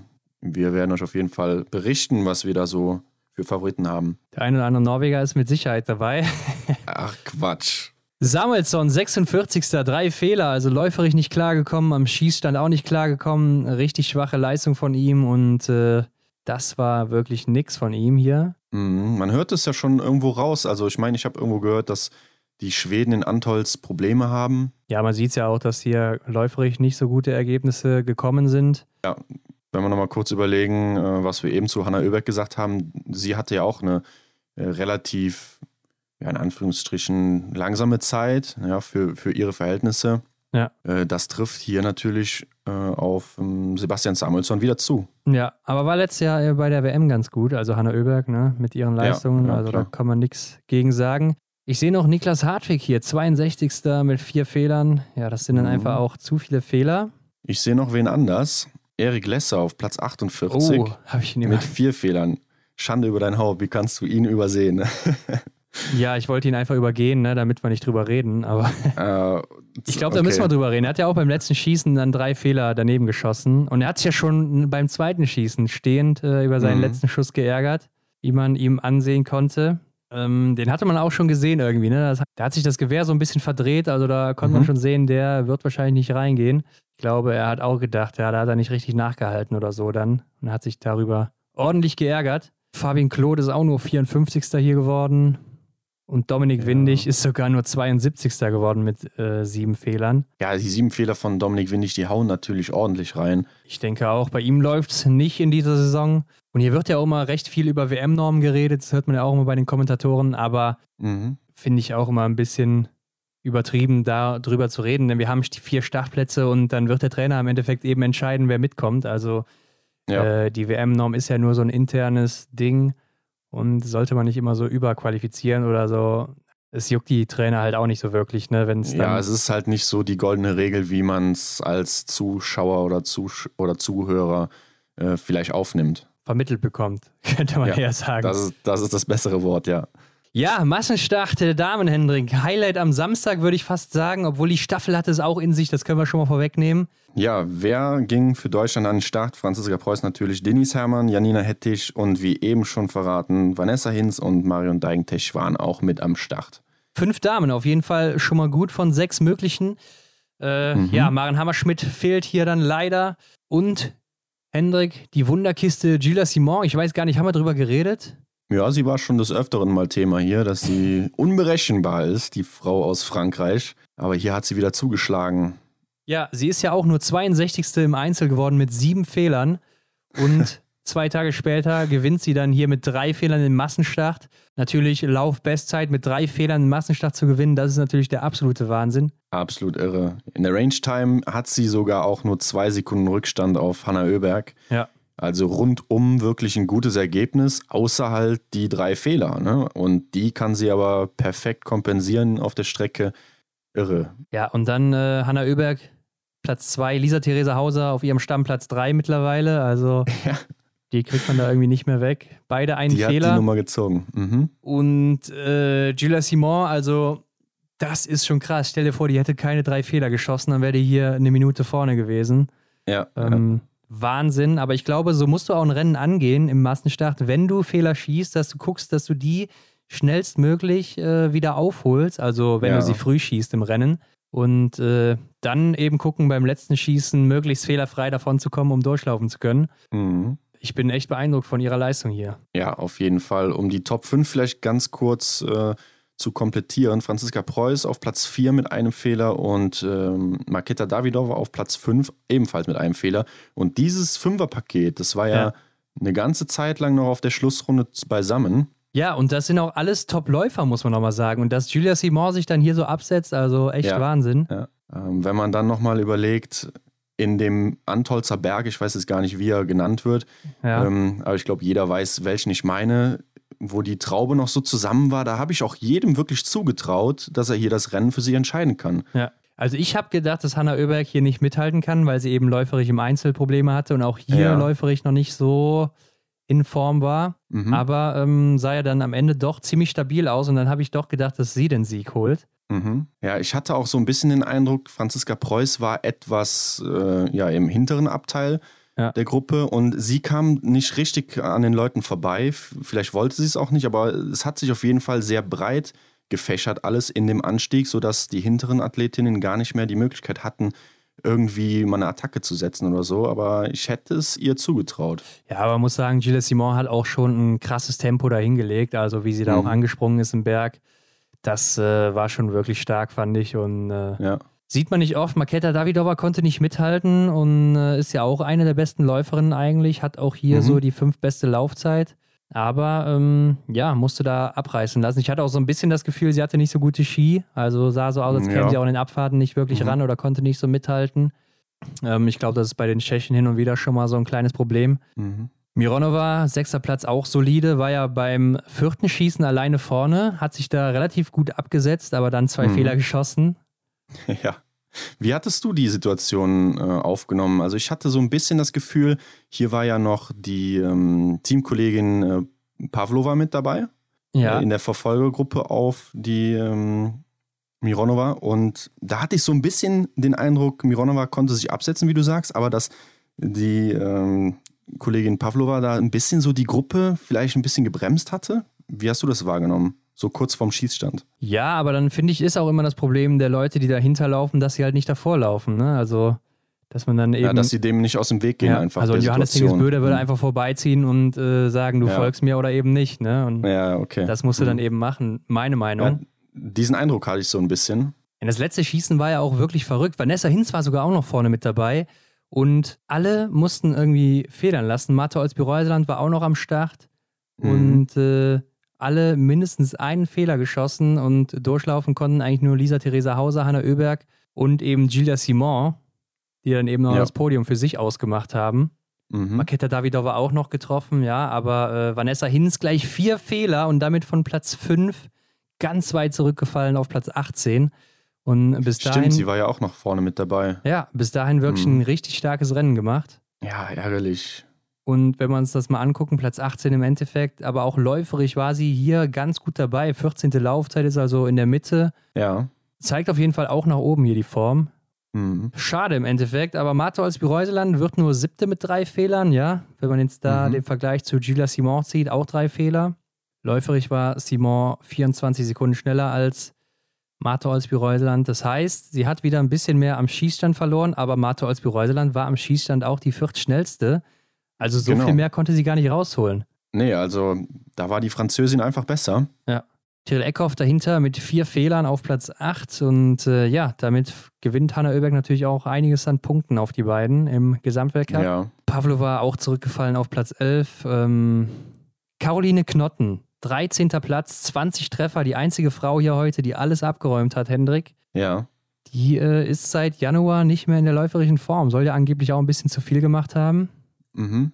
Ja, hat hier nur die 26. Laufzeit. Ja. Dorothea Viera war für mich so die Favoritin heute. Ich hatte ja. sie, ich glaube, ich hatte sie auf 1 auch wieder gesetzt. Ron, ich hatte sie auch auf 1. Gerade nachdem sie halt äh, mir im Einzel so gut gefallen hatte, läuferig wirklich stark genau. unterwegs gewesen, den einen Fehler zu viel gehabt hatte, aber ich habe gedacht, ja, dann macht sie es heute besser mhm. und schießt fünf Fehler und wird 17. 19. wird Marion Deigentech mit einem Fehler wieder mal, also wieder ziemlich konstant am Schießstand unterwegs gewesen. Und sie ist äh, nach dem ersten Schießen mit in der ersten Gruppe unterwegs gewesen, konnte man gut beobachten. Stimmt, und ja. man hat, man hat so den läuferischen Unterschied schon feststellen können. Ne? Aber es war auch gut, dass Marion sich da nicht hat mitreißen lassen. Ähm, wer weiß, wie das Rennen sonst für, für sie ausgegangen wäre, aber da hat man einfach gesehen, dass die Leistung, äh, was das Laufen angeht, ja wirklich nochmal zur Weltspitze ein bisschen hinterherhängt.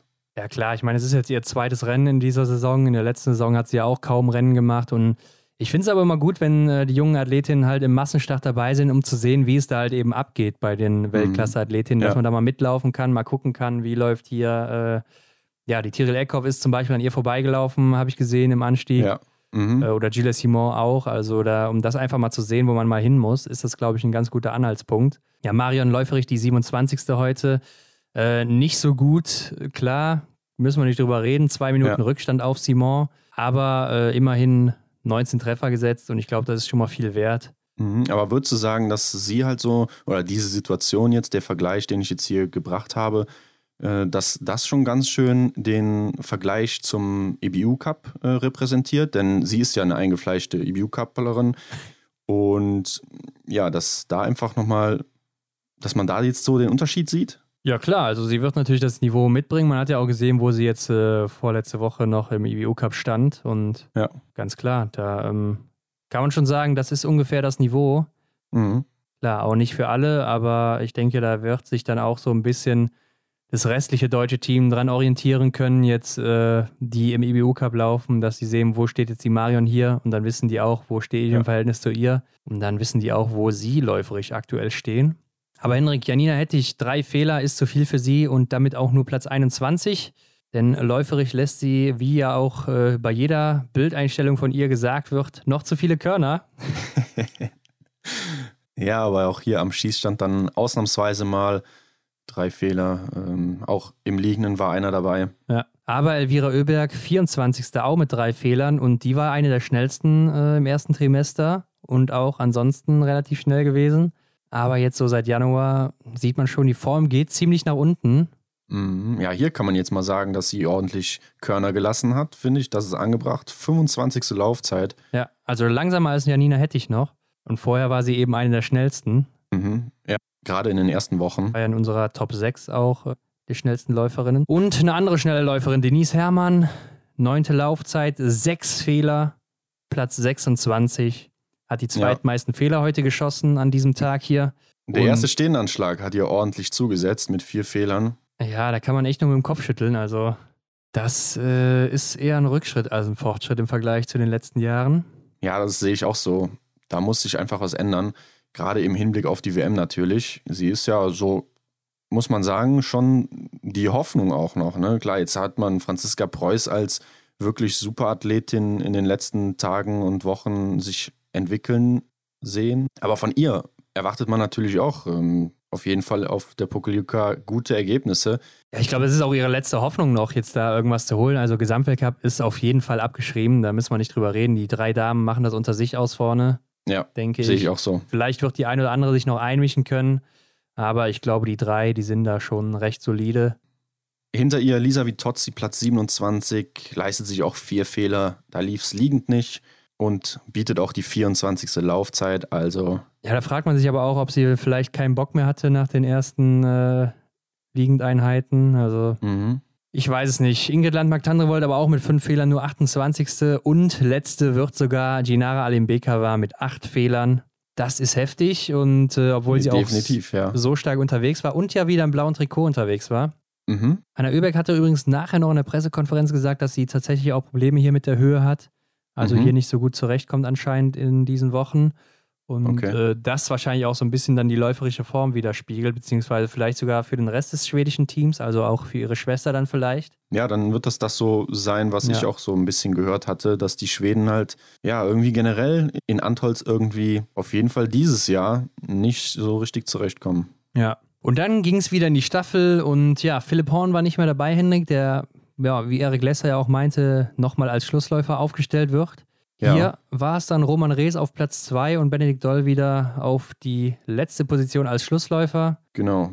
Begonnen hat natürlich Erik und Arndt an Position 3. Und da kommt natürlich auch mal die Frage auf, was hält man davon, was, was machst du mit der Aufstellung? Ist das jetzt schon die WM-Aufstellung oder äh, ja, ja, wie sieht's aus, Henrik? Was meinst du? Also ich glaube, es gibt drei feste Säulen im Team, definitiv. Das ist Erik, Arndt und Benny. Klar, ja. Nun, nun, nun ist die Frage, also ich finde Roman, das hat man auch hier wieder gesehen, Roman Rees ist jemand, der kann das Ergebnis super konservieren, was äh, Erik eingeleitet hat ähm, und kann das gut an äh, Arndt übergeben. Ja. Ja, und dann ist natürlich die dritte Säule äh, im Team Benedikt Doll und wenn er seinen Job als Schlussläufer gut macht, dann äh, ist das meiner Meinung nach schon die Staffel. Aber bisher hat er es selten gut gemacht. Also ich kann mich nicht daran erinnern, dass, der, dass, er in der letzten Saison oder auch in dieser Saison da wirklich äh, noch was bewegen konnte, beziehungsweise was gehalten hat. Ja, ja in dieser Saison gab es ja viele Wechsel, muss man sagen, was die Schlussposition angeht. Auch ja. so Experimente aus der Mixstaffel oder so, dann eventuell den Arndt da auf äh, die letzte Position zu setzen, was dann die normale Staffel angeht. Ja, ich, ich kann verstehen, dass man Philipp Horn als Schlussläufer quasi anlernen möchte, beziehungsweise ich finde, eigentlich hat er schon das Potenzial dazu, da braucht man nicht mehr viel äh, richten. Äh, die Erfahrung macht es dann wahrscheinlich. Ob es jetzt dann für die WM so sein wird, kann ich mir gerade nicht vorstellen, weil ähm, ja. ich glaube, er hatte auch, ich weiß es nicht, aber ich kann mir vorstellen, dass er auch gefragt wurde, ob er starten möchte. Jetzt, ob er äh, an dem Samstag starten wollte. Vielleicht hat er gesagt, hm, Jungs, macht ihr mal, ich halte mich erstmal zurück oder Echt? so. Nee, glaube ich nicht. Meinst du nicht? Glaube ich nicht, ne. Ich glaube nicht, dass er Nein gesagt hätte, gerade jetzt in seiner Situation, wo er halt auch Rennen laufen will oder ja. muss. Also, ja, ich glaube, das Problem ist auch einfach, dass Philipp zu wenig Rennen im Moment gemacht hat in dieser Saison, aufgrund mhm. äh, seines Fehlens halt in Kontiolahti, wo er zum Beispiel auch noch eine Staffel war, wo er hätte laufen können. Dann äh, hatte natürlich dann auch diesen Druck, sich zu qualifizieren, immer in jedem Rennen für den Massenstart oder für die Verfolgung. Gerade dann ab Hochfilzen wird es ja da immer kritisch, wenn du vorher nicht dabei bist, da noch irgendwie dabei zu sein. Ja. Und äh, ja, dadurch verpasst er natürlich jetzt auch enorm viele Rennen immer in jeder Woche. Das Problem ist natürlich auch, dass man jetzt da immer durchwechselt auf der letzten Position und keinen wirklich festen Läufer hat. Aber ich denke auch, dass jetzt der Benny dann äh, bei der Weltmeisterschaft da auf jeden Fall laufen wird, weil mhm. er es jetzt auch am meisten gemacht hat und äh, vielleicht vom Potenzial her auch der ist, der da laufen könnte. Ich finde, er hat immer so ein paar zu viele Nerven, zeigt er dann am Schießstand beim letzten Schießen gerade in der Staffel. Ja, das war auch jetzt in der Staffel sehr wild. Aber man weiß halt von ihm, dass er ja unter normalen Bedingungen, wenn er gut drauf ist oder auch an einem normalen Tag, mhm. äh, jeden auf der Schlussrunde schlagen könnte oder zumindest mithalten kann. Ja, ja klar. Zeigt ja auch die Laufzeit aus dem Einzel. Ja. ja, wobei der da auch ein paar Probleme hat in dieser Saison, ja. Also läuferig noch nicht so da, wo er mal war. Ja, aber eher das Schießen macht mir Sorgen beim Benedikt, denn in den Einzelrennen generell über die Saison verteilt war er mir noch nicht so fit, wie ich ihn eigentlich äh, erhofft hätte. Ja, es ist beides noch ein bisschen ausbaufähig bei ihm. Also da war in der letzten Saison oder auch in den letzten Jahren in beiden Disziplinen auf jeden Fall deutlich konstanter und stärker. Aber ja. komm, lass uns mal hier reingehen. Also Erik Lesser macht seine Sache mal wieder wirklich stark, muss man sagen. Also man kann sich eigentlich keinen besseren äh, Startläufer wünschen, glaube ich, weil wann übergibt nee. er mal nicht quasi auf der Eins? Ja, heute. ja, 0,4 Sekunden hinter Norwegen, mhm. also das ist für mich doch auf 1 übergeben. Ja, klar, verstehe ich. Mhm. Ähm, nee, auch sein erstes Schießen war absolut souverän, oder? Also ja, also wie schnell auch. Fantastisch, wieder. ja. ja. Wie er da wegfliegt, kann man schon sagen, und äh, alle anderen liegen noch da. Mhm. Bin ich wirklich sehr beeindruckt von ihm und äh, Tola Holmer Greil hat ja auch versucht wegzuziehen, aber Erik hat da locker mitgehalten oder zumindest locker weiß ich nicht, aber er hat auf jeden Fall äh, gut mitgehalten äh, bis zur Übergabe. Fand ich sehr stark. Ja. Roman Rees, ja ich, ja. ich, muss auch sagen, ich muss auch noch zum Erik sagen, es ist auch irgendwie immer wieder schön, ihm zuzusehen, oder? Wie er ja, sich nicht abkochen lässt von den ja, Leuten, wie du schon sagst, mit Stola und Greit auf der auf seiner letzten Runde äh, ja. fand ich wirklich wieder schön zuzusehen. Ja, mit seinen Waden kann er natürlich in den, in den äh, Anstiegen noch schön hinterher springen. Das ne? ist der absolute Wahnsinn, ja. ja. Ja, Runde 2, Roman Rees macht solide, ne? wie du schon angesprochen hast. Er ist einfach der solide Mann da auf der Position. Äh, ein Nachlader, ist dann ja. aber läuferig so ein bisschen, ja, hängt da einfach hinten dran, muss man so sagen. Wenn ich mal gucke, so auf Runde 2 war er der siebtbeste, verliert da 29 Sekunden auf den schnellsten Sippala mhm. aus Finnland und äh, zum Beispiel, ja, sieben Sekunden nur auf Fillon Also wenn Fillon da einen guten Tag hat, dann gibt er dem Roman vielleicht auch ein paar mehr Sekunden mit. Ja, klar. Aber durchweg äh, ist er am Schießstand wirklich gut unterwegs und da gilt es ja auf jeden Fall, oder das gilt es ja auf jeden Fall erstmal äh, zu absolvieren und von daher. Ja, er ist halt einfach so diese, dieses, äh, also der ist, du weißt einfach, was passiert beim Roman, ne? Er macht sein Rennen, er schießt keine Strafrunde wahrscheinlich. Ja. Vielleicht kaum Nachlader, wenn überhaupt, und ähm, läuft dann eben solide die Runde mit. Mhm. Dann kam natürlich Arne Pfeiffer und äh, auch nur ein Nachlader, war der drittbeste auf der Runde hinter Simon Detieu und Taye Bö. Alle ja. nur im Abstand von sieben Sekunden. Und äh, hat es richtig gut gemacht. Und wo wir gar nicht drauf eingegangen sind, äh, Norwegen. Ich glaube, da müssen wir drüber reden. Johannes Dahle hat ja beim, war, war, er war der zweite Starter, mal wieder eine Strafrunde geschossen. Und das ist ja immer so bei Norwegen. Die haben da die Top 4 aus dem Weltcup, ja, Johannes Dinges Bö, Stola Holmler Greit, Taje Bö und eben Johannes Dahle mhm. und haben immer in der Staffel diesen einen Patzer irgendwo drin. Ja, sehr merkwürdig hier im stehenden Anschlag. Aber so kennen wir es ja auch, oder das Phänomen, das kennen wir auch aus den Damenstaffeln, die wir bisher gesehen haben und bisher besprochen haben. Da äh, fällt mir natürlich der Name Tiril Eckhoff ein. Sie ja. hatte auch immer wieder diesen Patzer, ne? Und das äh, trifft jetzt hier Johannes Dorle und ja, mit dem Top 4 aus dem, ich sag mal, mit dem Top 4 aus dem Gesamtweltcup, da setzt du dir ja eigentlich immer auf dem ersten Platz. Klar, hatte ich auch, ja. ja. Und umso beeindruckender finde ich auch, dass äh, die Franzosen ihren Sieg aus Oberhof äh, erneut äh, bringen konnten hier in Antolz. Ja, also aus vier Staffeln hat Norwegen auch nur einmal gewonnen, ja. Das andere Mal war es mhm. Schweden. Ähm, wie du schon sagst, Emilien Jacquelin gegen Johannes Tingesbö auf der letzten Runde. Und das war ja mal ein Ding. Also erstmal müssen wir mal sagen, Norwegen oder Tajebö übergibt auf seinen Bruder mit 18 Sekunden Rückstand. Ja. Und Johannes Dingesbö schluckt diese 18 Sekunden nach circa einem Kilometer schon. Also, der, ja. das ist von einem anderen Stern, der Kerl, ne? Und äh, er, da vorne laufen Leute wie äh, Emilien Jacquelin oder Benedikt Doll. Mhm. Also keine langsamen Läufer. nach 700 Meter hatte er schon 10 Sekunden pulverisiert. Also einfach von einem anderen Stern, dieser Johannes Tingesbö. Und dann denkst du ja eigentlich auch so auf der letzten Runde, wo er dann mit ein bisschen Vorsprung auf äh, Emilien Jacquelin rausgeht, dass er das Ding mhm. nach Hause läuft, locker. Ja, aber vielleicht hat er da schon ja, die, die Karten zurückgespielt bekommen, denn Emilien Jacquelin hatte ihn dann auf einmal bei und ist dann mit ihm so, ich weiß gar nicht, eine halbe Runde ungefähr gelaufen, ne? Ja, fast bis ins Stadion, ne? Bis zum letzten kleinen ja. Anstieg, bis ja. es dann da in diese Stadionrunde geht. Ja, und da habe ich mich natürlich erinnert an den Verfolger aus dem ja. letzten Jahr, wie Emilien Jacquelin den Johannes da ein bisschen ja, geärgert hat ne, und äh, taktisch ihn irgendwie dann da überlistet hat. Aber es war auch und schon in diesem Jahr beim Massenstart oder wo war es in äh, Hochfilzen?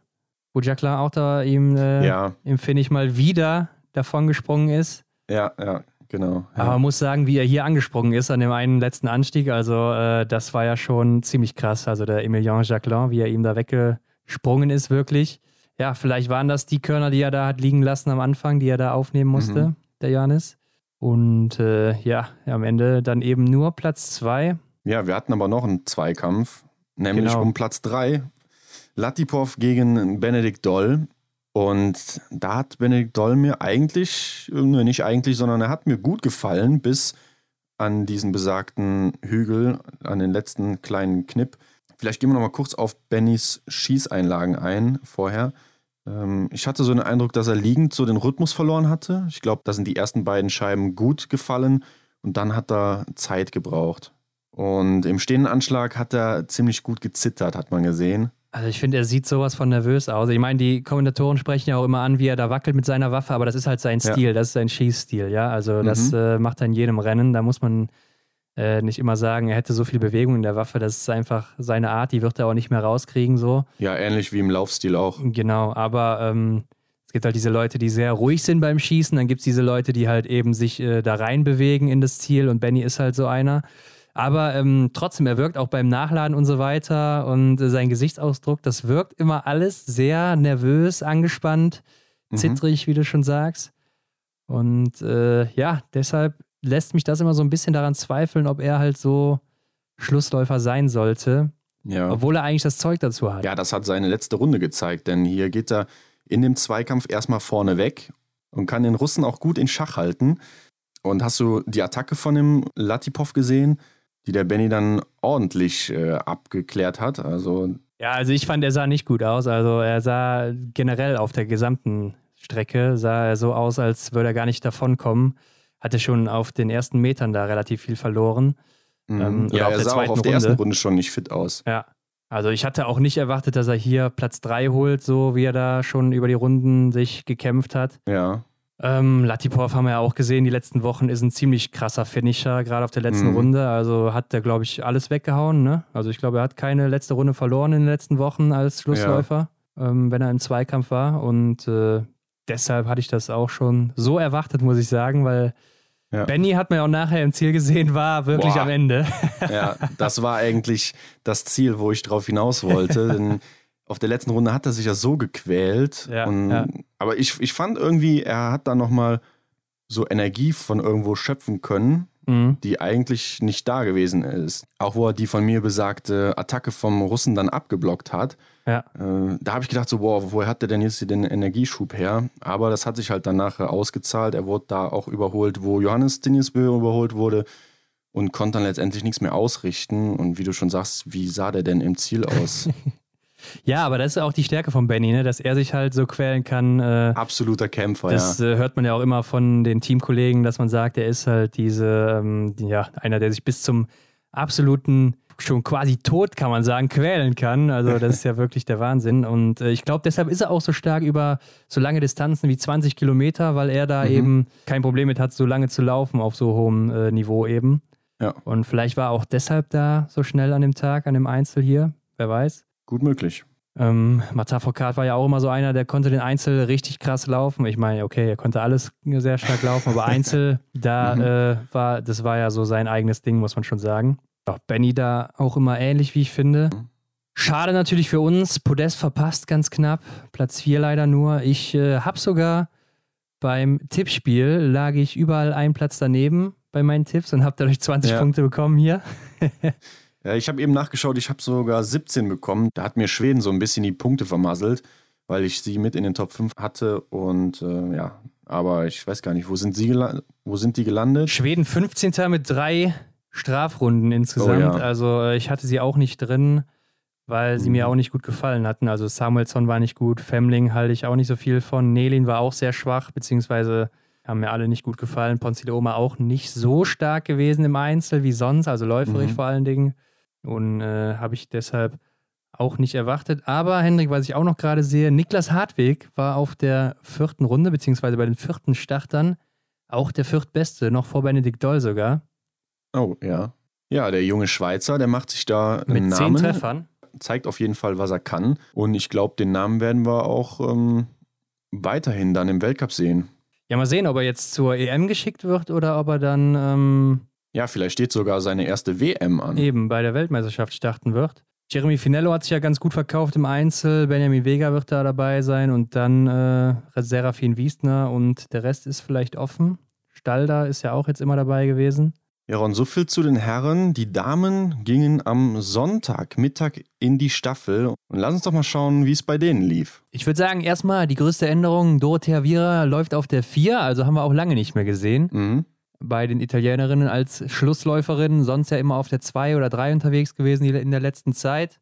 Ich glaube einfach mal, Hendrik, sie wollte äh, gucken, wie sich das Rennen entwickelt und wenn Italienerinnen weit hinten sind, hätte sie wahrscheinlich das Gas rausnehmen können. Ja, ist vielleicht so eine Option für die WM, ne, wenn man dann da schon keine Chance mehr sieht, dass man da eventuell sich dann für ein Einzelrennen schon schont. Zum Beispiel, obwohl äh, nach der Staffel ist nur noch der Massenstart, genau, einen Tag später, aber da könnte man es genauso machen. Mhm. Ja, bei den Deutschen, da gab es keine Änderungen. Warum auch? Ne? Denn ähm, in Oberhof haben sie ja gezeigt, dass die Aufstellung so weit passt, würde ich sagen. Genau, Lisa Theresa Hauser bei den Österreicherinnen kurzfristig wieder reingerückt. Die sollte eigentlich nicht starten, mhm. wollte sich schonen, komischerweise, beim letzten Rennen jetzt vor der großen Pause. Ja. Äh, ist dann aber für Julia Schweiger noch reingekommen und dann doch noch gelaufen. Und äh, gucken wir doch mal. Am Ende siegt Russland vor Deutschland und Frankreich. Mhm. Italien auf der 4, Belarus auf der 5.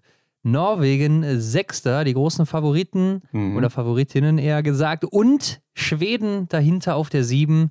Und Henrik, lass uns erstmal zum Beginn zurückspringen, denn auf Runde 1 gab es direkt mal drei Stürze. Mhm, ja, die Tschechin hat sich direkt mal abgekapselt, da ist kurz auf die Knie gegangen, das sah man im Fernsehen gar nicht so richtig.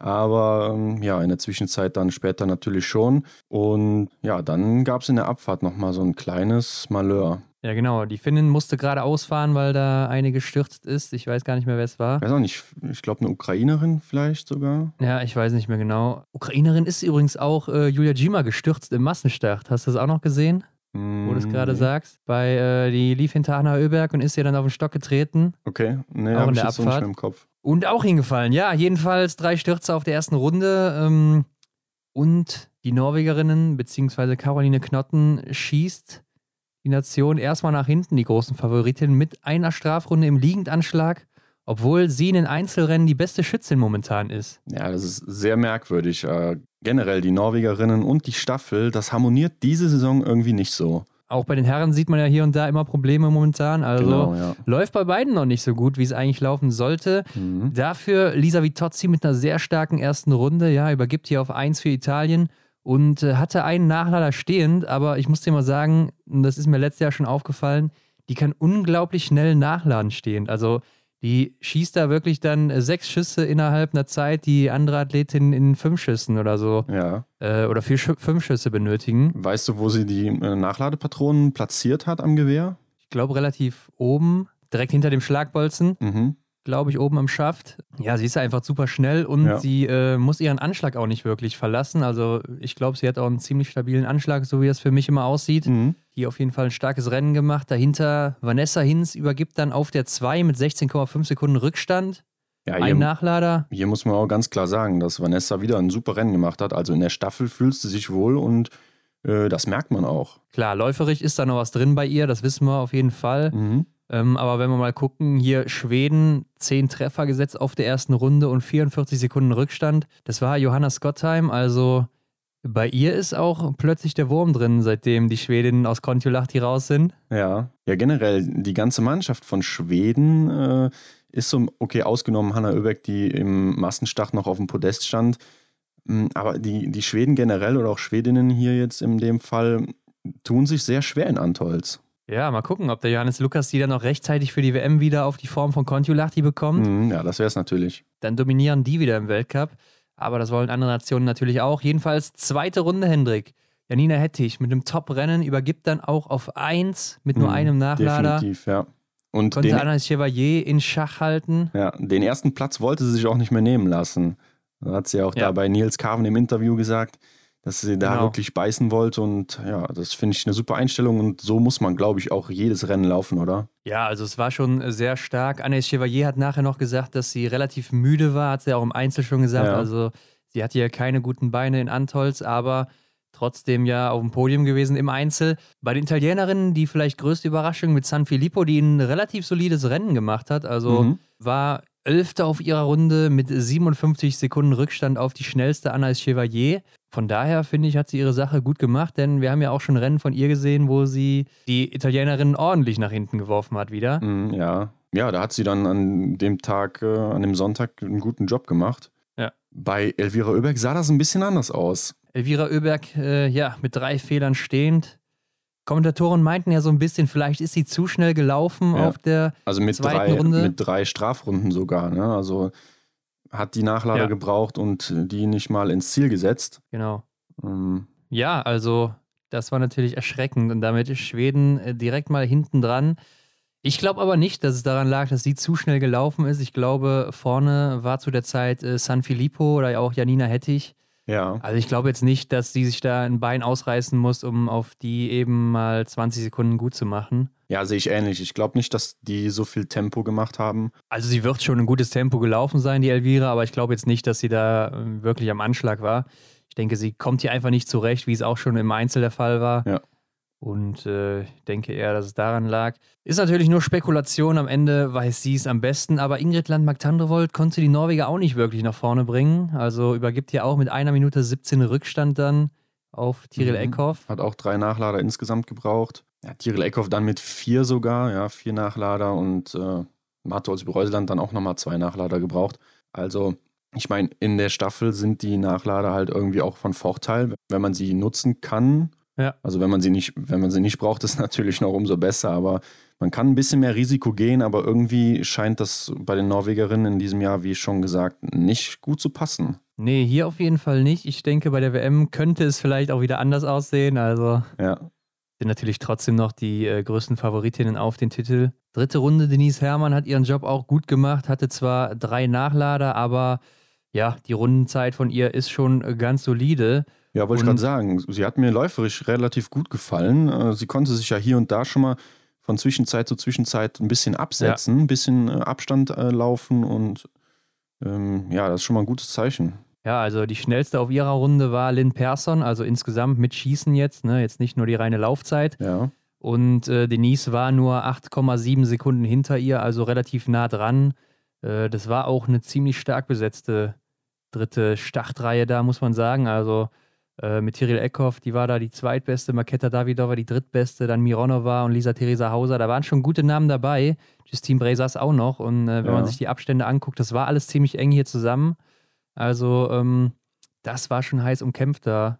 Und zum Schluss dann natürlich Franzi Preuß mal wieder. Unsere neue Schlussläuferin wahrscheinlich. Sie wird den Job auch bestimmt nicht mehr los. Also sie hat mir auch gut gefallen da. Sie macht den Job äh, als Schlussläuferin echt gut. Klar, sie hatte einen kleinen Vorsprung auf die Russin, aber äh, ja, im stehenden Anschlag dann ein paar Probleme ah, gehabt. Was war da los? Ja. Zitter bekommen, die Nähmaschine hat eingesetzt. Ja. Ja, da kannst du halt auch nicht viel machen. Da bist du dann einfach deinem Schicksal ausgesetzt, glaube ich. Aber ich glaube, sie hat ja auch schon öfters damit zu kämpfen gehabt und ich glaube, sie weiß so zwei, drei kleine Tricks, die sie dann anwenden kann, wie sie dann da zum Beispiel kurz in die Kniebeuge geht oder ich glaube, sie hat auch ein bisschen was von in, in die Rückenlage gehen oder so davon gesprochen. Ja, ja aber wie gesagt, hat sie am, am letzten Schießen da ein bisschen was äh, Zeit verloren. Wer weiß, wie es dann ausgegangen wäre, wenn das nicht eingetroffen wäre. Aber gut, nur einen Nachlader gebraucht, also gut geschossen auf jeden Fall. Konnte Keiche nicht mehr einholen. Ich hatte jetzt schon so ein bisschen den Verdacht, weil Julia Simon war direkt dahinter, dass da jetzt das nächste Duell mhm. Franzi mhm. gegen Julia ansteht. Ja, ich dachte auch, wir sehen hier eine kleine Revanche, aber die Abstände waren wohl so groß, dass da gar nicht mehr so viel äh, zu machen war. Ne? Ich hatte mir ein bisschen mehr Spannung gehofft äh, für die letzte ja. Runde. Ja, also da war nicht mehr viel rauszuholen. Ähm, Italien dann am Ende auf Platz 4. Dorothea Vira hat die Italienerin mit vier Nachladern noch nach vorne gebracht, aber ja. Äh, ja, schießt halt eben auch schnell dann und kann dann so einen Nachlader vielleicht auch schon mal kompensieren dadurch. Mhm. Ja, und was mir noch aufgefallen ist, die ähm, Staffel der Schweiz, die war nicht mit dem Trio der Gasparin-Schwestern besetzt, denn äh, Startläuferin war hier Irene Kadurisch. Ja, genau. Aita Gasparin war nicht dabei, nach langer Zeit mal. Mhm. Ähm, ich glaube, sie findet auch noch nicht so wirklich ihren Rhythmus momentan in der Saison. Hanna Oeberg kann man noch erwähnen, sie war nämlich die beste Schlussläuferin, ähm, hat hier elf Sekunden Vorsprung auf Platz zwei, Lena Hecki nämlich, also war die zweitbeste hier. Auch nochmal ein kleines Ausrufezeichen, nachdem von ihr lange Zeit nichts kam. Ja. Ähm, ja, aber hat dann beiden auch nicht mehr wirklich geholfen. Also da wurde nicht mehr so viel gut gemacht. Was aber vielleicht auch noch bemerkenswert ist Belarus auf Platz 1, wenn es um die Laufzeit geht hier als Team. Mhm. Sieben Sekunden vor Frankreich und 17 Sekunden vor Russland. Norwegen, die vielleicht jetzt so die vermeintlich schnellsten sind, wenn man vorher drauf tippen müsste, sind hier 25 Sekunden hinter den Belarusinnen mhm. und äh, Deutschland auch ungefähr. Also ziemlich enges Feld, was da läuferig so abgeht in der Staffel. Normalerweise sieht man da schon mal Abstände von ein, anderthalb Minuten so zwischen den Plätzen. Ja, wobei, wenn man auch mal nochmal ein bisschen an die alten Rennen denkt, die wir jetzt gesehen hatten, äh, die Einzelrennen, äh, da haben wir die Belarusinnen vereinzelt doch mal äh, die Laufzeit ähm, vorgeben sehen, wie zum Beispiel Kruschinkina oder Alim Bekava natürlich. ich glaube, ja. Kryoko ist auch relativ flott. Also in, insofern wundert mich das jetzt nicht so ganz so doll wie, wie manch anderes. Ja, Sola hat auch schon hier und da mal ganz gute Zeiten gesetzt in den Sprints in dieser Saison. Mhm. Also mhm. äh, läuferig auf jeden Fall ein gutes Team. Ja, wo du jetzt gerade das äh, Thema schnellste Läuferinnen oder die, äh, die Mannschaft ansprichst, die das Laufen dominiert hat, sprechen wir noch kurz über die Schießleistung. Und da ist Deutschland an erster Stelle, denn die deutschen Damen haben nur sechs Nachlader gebraucht insgesamt. So wenig wie keine andere Staffel. Ja, das ist auf jeden Fall schon mal gut und lässt auf jeden Fall hoffen für die WM. Also ich denke, mit den Platzierungen können die deutschen Damen auf jeden Fall zufrieden sein. Ja, und sind definitiv in meinen Augen ähm, großer Favorit auf, auf den Titel. Ja. Werden wir uns natürlich dann in einer der nächsten Folgen noch drüber unterhalten, Hendrik. Ja, genau. Kommen wir zum Massenstart der Herren. Johannes Tingnes Bö vor Quentin Fiormaillet und für mich das größte Highlight Jakob Fack mal wieder auf dem Podest. Der Weltmeister im Massenstart, der schon mal gewesen ist. Also der Mann, der hat es immer noch drauf in seinem hohen Alter. Er schießt halt einfach gut und auch hier 19 Treffer gesetzt, genau wie Johannes ja. Tingnes Bö. Und das waren dann auch die beiden besten Schützen zusammen mit David Komatz. Also starkes Ergebnis. Und äh, Johannes Tingnes Bö hat es relativ dominant gemacht, wie man es eigentlich so aus der Vergangenheit kannte, oder? Ja, er hat sich ähm, dann nach dem zweiten Schießen mal gedacht, ich drehe hier den Hahn auf und guck mal, wer mitkommt. Ähm, derjenige, der wird dann wahrscheinlich Fehler schießen. Es hat sich aber auch keiner getraut mitzugehen. Insofern, ähm, ja, hat er sich dann. Ob, ob die sich nicht getraut haben oder nicht konnten, das ist jetzt die Frage. Also ja, ich glaube eher Letzteres. Das werden wir wahrscheinlich nicht äh, beantworten können. Ja. Aber ja, er hat sich dann auf seinen eigenen Weg gemacht und äh, war ab dahin auch eigentlich nicht mehr für andere erreichbar, oder? Nee, also da hätte er schon ordentlich patzen müssen beim letzten Schießen. Ist natürlich auch möglich bei ihm, ja. Also wir wissen, er hat schon mal öfters beim letzten Schießen drei, vier Fehler geschossen. Ich denke, er hat es solide gemacht. Er hat seinen Plan einfach durchgezogen. Mhm. Hier konnte er jetzt mal nicht so wie in den anderen Massenstarts, wo er nach den ersten beiden Schießen so ein bisschen hinten dran hing und die Runden rauslaufen musste, das Rennen von vorne weg bestimmen, konnte machen, was er wollte. Und äh, dann ist der Mann halt nicht zu schlagen. Ne? Ist auch hier der drittschnellste hinter Johannes Dahle nur 3,5 Sekunden. Also in der Loipe auch top unterwegs. Ich denke, er war vielleicht sogar der schnellste, wenn man bedenkt, dass er auf der letzten Runde auch ein bisschen das Tempo rausnehmen konnte mhm. und auch im Ziel dann noch ein bisschen eintrudeln konnte. Verfälscht das natürlich immer hier so ein bisschen beim Massenstart. Das ist auf jeden Fall ein Ausrufezeichen für die WM. Ja, definitiv. Äh, er ist ja noch zurzeit Massenstart-Weltmeister aus Antolz, also fühlt sich wahrscheinlich in dem Rennformat und dann halt in Antolz sehr wohl. Und ja, das hat man natürlich auf der Strecke gesehen. Ne?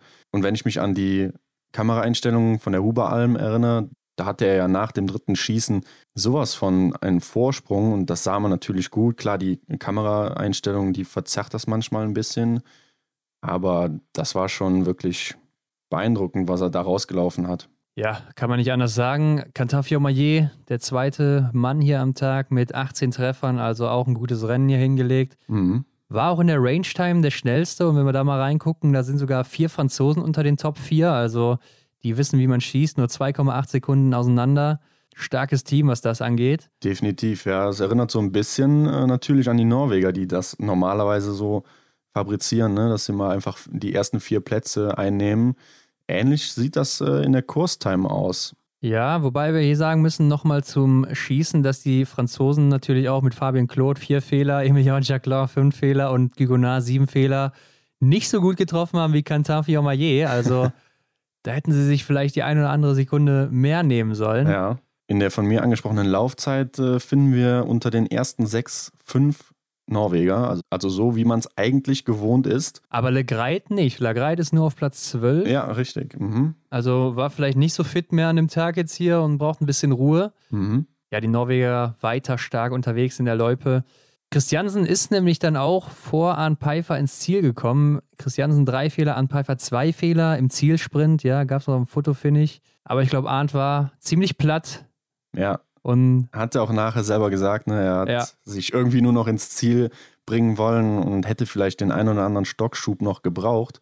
Dann glaube ich, hätte den äh, Christiansen auch eventuell noch blocken können. Dann wäre er vielleicht mit der Fußspitze vor gewesen. Aber gut, ich meine, Felles Jost hat Christiansen auch mit der sechsten Laufzeit und dann dementsprechend der vierte Platz ist auch verdient. Er ist ja auch kein schlechter, entgegen den Kommentaren aus dem Fernsehen vielleicht.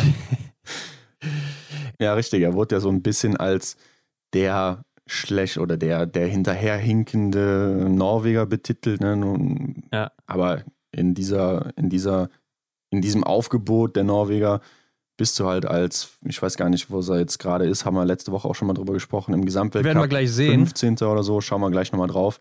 Bist halt als 15. der, der fünfte Mann. Und ja, obwohl er vielleicht auch ein sicherer Mann für die Staffel sein könnte. Er hat zwar auch schon mal welche verbockt, aber das macht Johannes Dahl auch hier und da schon mal. Ja, stimmt.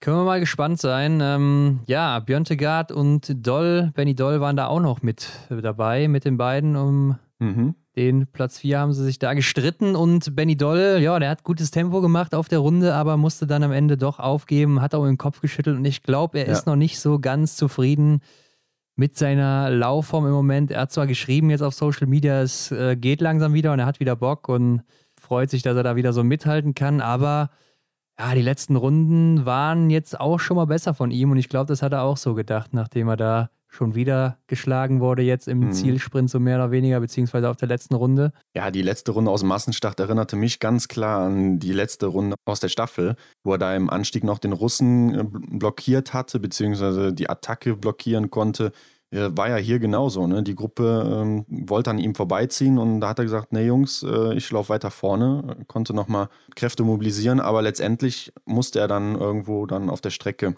abreißen lassen. Machte für mich auch einen nicht ganz so zufriedenen Eindruck. Da gab es ja auch vor dem Rennen so die Diskussion, ob ihm noch das Rennen vom Vortag in den Knochen steckt. Ja. Aber meinst du, das hat so einen großen Unterschied, ob man jetzt da 100% gibt oder 99% im Rennen? Also im Vergleich jetzt zu den anderen Athleten, die am Tag vorher gestartet sind? Ich glaube es fast nicht. Also man kann es sich nicht vorstellen. Ich glaube, man kann sich auch dieses Gefühl, was Benny Doll im äh, Ziel nach, dem, nach der Staffel hatte, kann man sich so als normaler, als normaler Sportler gar nicht vorstellen.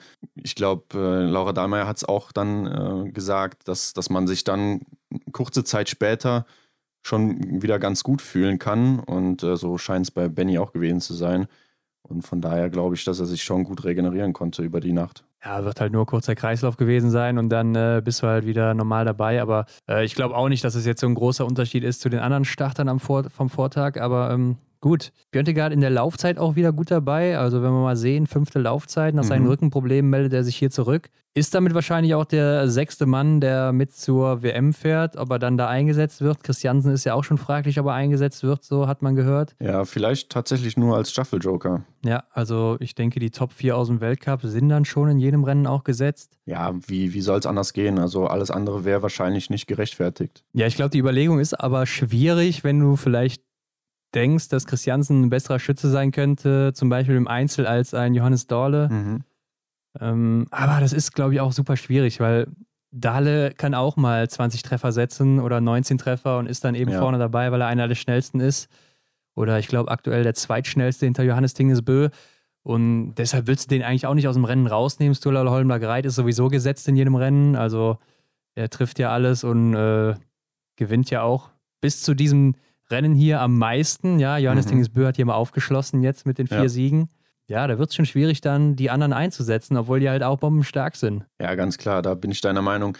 Aber man sieht halt auch, dass, dass Dolaholm Greit, äh, ich glaube, du hattest eben auch schon mal so ein bisschen durchdringen lassen, dass er jetzt gar nicht mehr so fit war ne, an dem Sonntag. Ja, gerade genau. sieht man halt gut an der Laufzeit und äh, ja, für ihn auch ungewöhnlich drei Fehler, wobei alle im stehenden Anschlag Klar, er kann nicht immer alles abräumen, beziehungsweise nahezu alles abräumen, aber ähm, hat auch in der Staffel am Tag davor gutes Tempo gemacht. Also mhm. er konnte sich da nicht ausruhen und wollte das Feld direkt auseinanderziehen vom Beginn an. Vielleicht hat es auch ein bisschen damit zu tun, dass er dann da auch schon äh, gut ein paar Federn lassen musste. Er macht ja dann auch komplett auf den drei Runden als Startläufer das Tempo. Also ich glaube, das ist auch nicht so ohne. Wenn du dann an, an Stelle zwei oder drei startest, kannst du dich vielleicht hier und da schon mal ausruhen, ausruhen auf einer Runde, wenn du hinterherläufst. Ja und äh, ist bei ihm eben nicht so. Aber Jacqueline mit fünf Fehlern ja eben angesprochen, auch Elfter nur geworden. Hatte ich zum Beispiel in meinen Top 5. Mhm. Laufzeit allerdings der zweitbeste gewesen. Aber gut, das bringt dir nichts, wenn du nicht triffst. Ja, und da hauen die fünf Fehler natürlich ordentlich rein. Ja, Tajebö hinter ihm mit vier Fehlern, also den hatte ich auch in meiner Top 5 gesehen. Mhm. Leider nicht. Der Mann war ja auch im roten Trikot unterwegs hier. Ähm, Sebastian Samuelsson 13. Lukas Hofer, der ziemlich stark war die letzten zwei Wochen, 15. auch mit drei Fehlern. Ja, der hat mir auch bis zum, so ungefähr bis zur Hälfte des Rennens, ne, hat er mir richtig gut gefallen. Liegend äh, hat er alles getroffen. Ja. Und dann muss er sich leider so ein bisschen verabschieden. Ja, man sieht auch schon läuferig war er nicht mehr so frisch. 15. Zeit, also genau in der Mitte. Ja. Da hatten wir die letzten Wochen auch jetzt was Besseres von ihm gesehen. Mhm. Roman Rees, der sich durch den äh, guten Einzel qualifiziert hatte für den Massenstart, Platz 23, auch leider vier Fehler und die 24. Laufzeit. Ja, und Erik Lesser direkt hinter ihm auch mit vier ah, ja. Fehlern. Mhm. Äh, und damit war es das dann auch für unsere deutschen Athleten im Massenstart. Ja, schade für den Roman, finde ich. Also ja, bei ihm stand ja sogar noch die berühmt-berüchtigte DSV-WM-Norm ja. an, ne? oder aus stand sie noch. Ja, da haben wir gleich auch noch ein paar Infos zu, wie sich das wohl zusammentragen wird mit der WM-Norm bei den Herren. Mhm. Äh, Roman Rees auf jeden Fall einer, der übers Schießen kommen muss und mit vier Fehlern ist da natürlich nicht viel zu holen für ihn, leider. Ja. Das wäre hier jetzt so sein Ding gewesen, ne? vielleicht 19 Treffer zu setzen oder 20 und sich dann mitziehen zu lassen im Strom. Mhm. Dann hätte das vielleicht was ganz Gutes geben können, aber so eben nicht. Und Felix Leitner, der beim letzten Massenstart noch auf dem Podest war, Zweiter geworden ist, ist heute auch Zweiter geworden, aber von unten.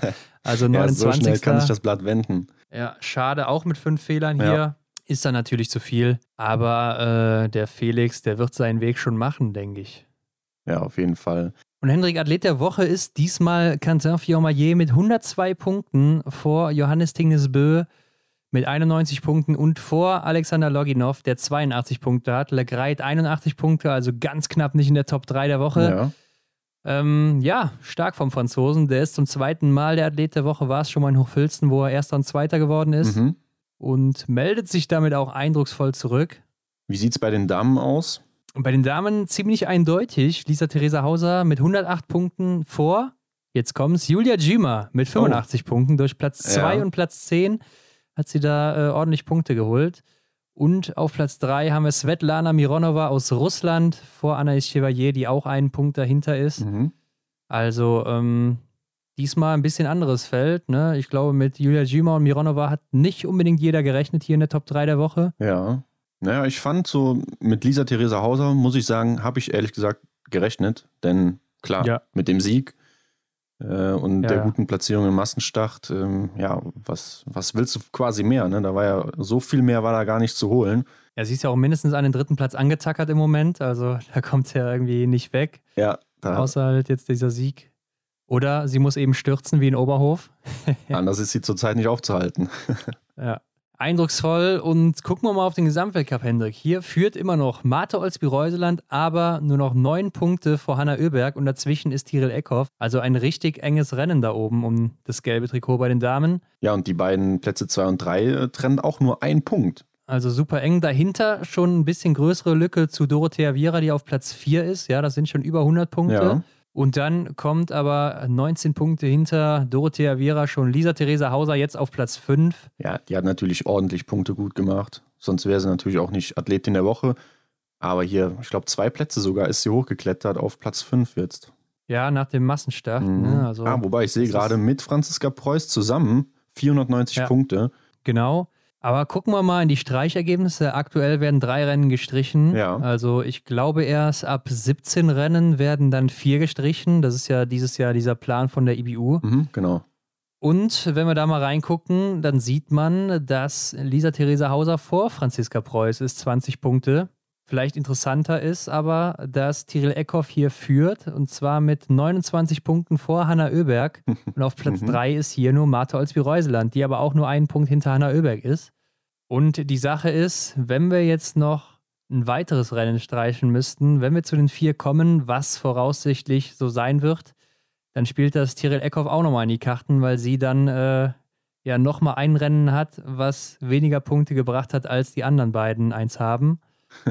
Von daher, die Norwegerin ist schon relativ weit vorne im Moment. Ja, das äh, zaubert mir eigentlich ein Grinsen ins Gesicht, denn äh, wer die Folge, unsere letzte, unsere letzte Folge vor Saisonbeginn gehört hat, der weiß, dass wir da die Gesamtweltcup-Siegerin und den Gesamtweltcup-Sieger äh, getippt haben.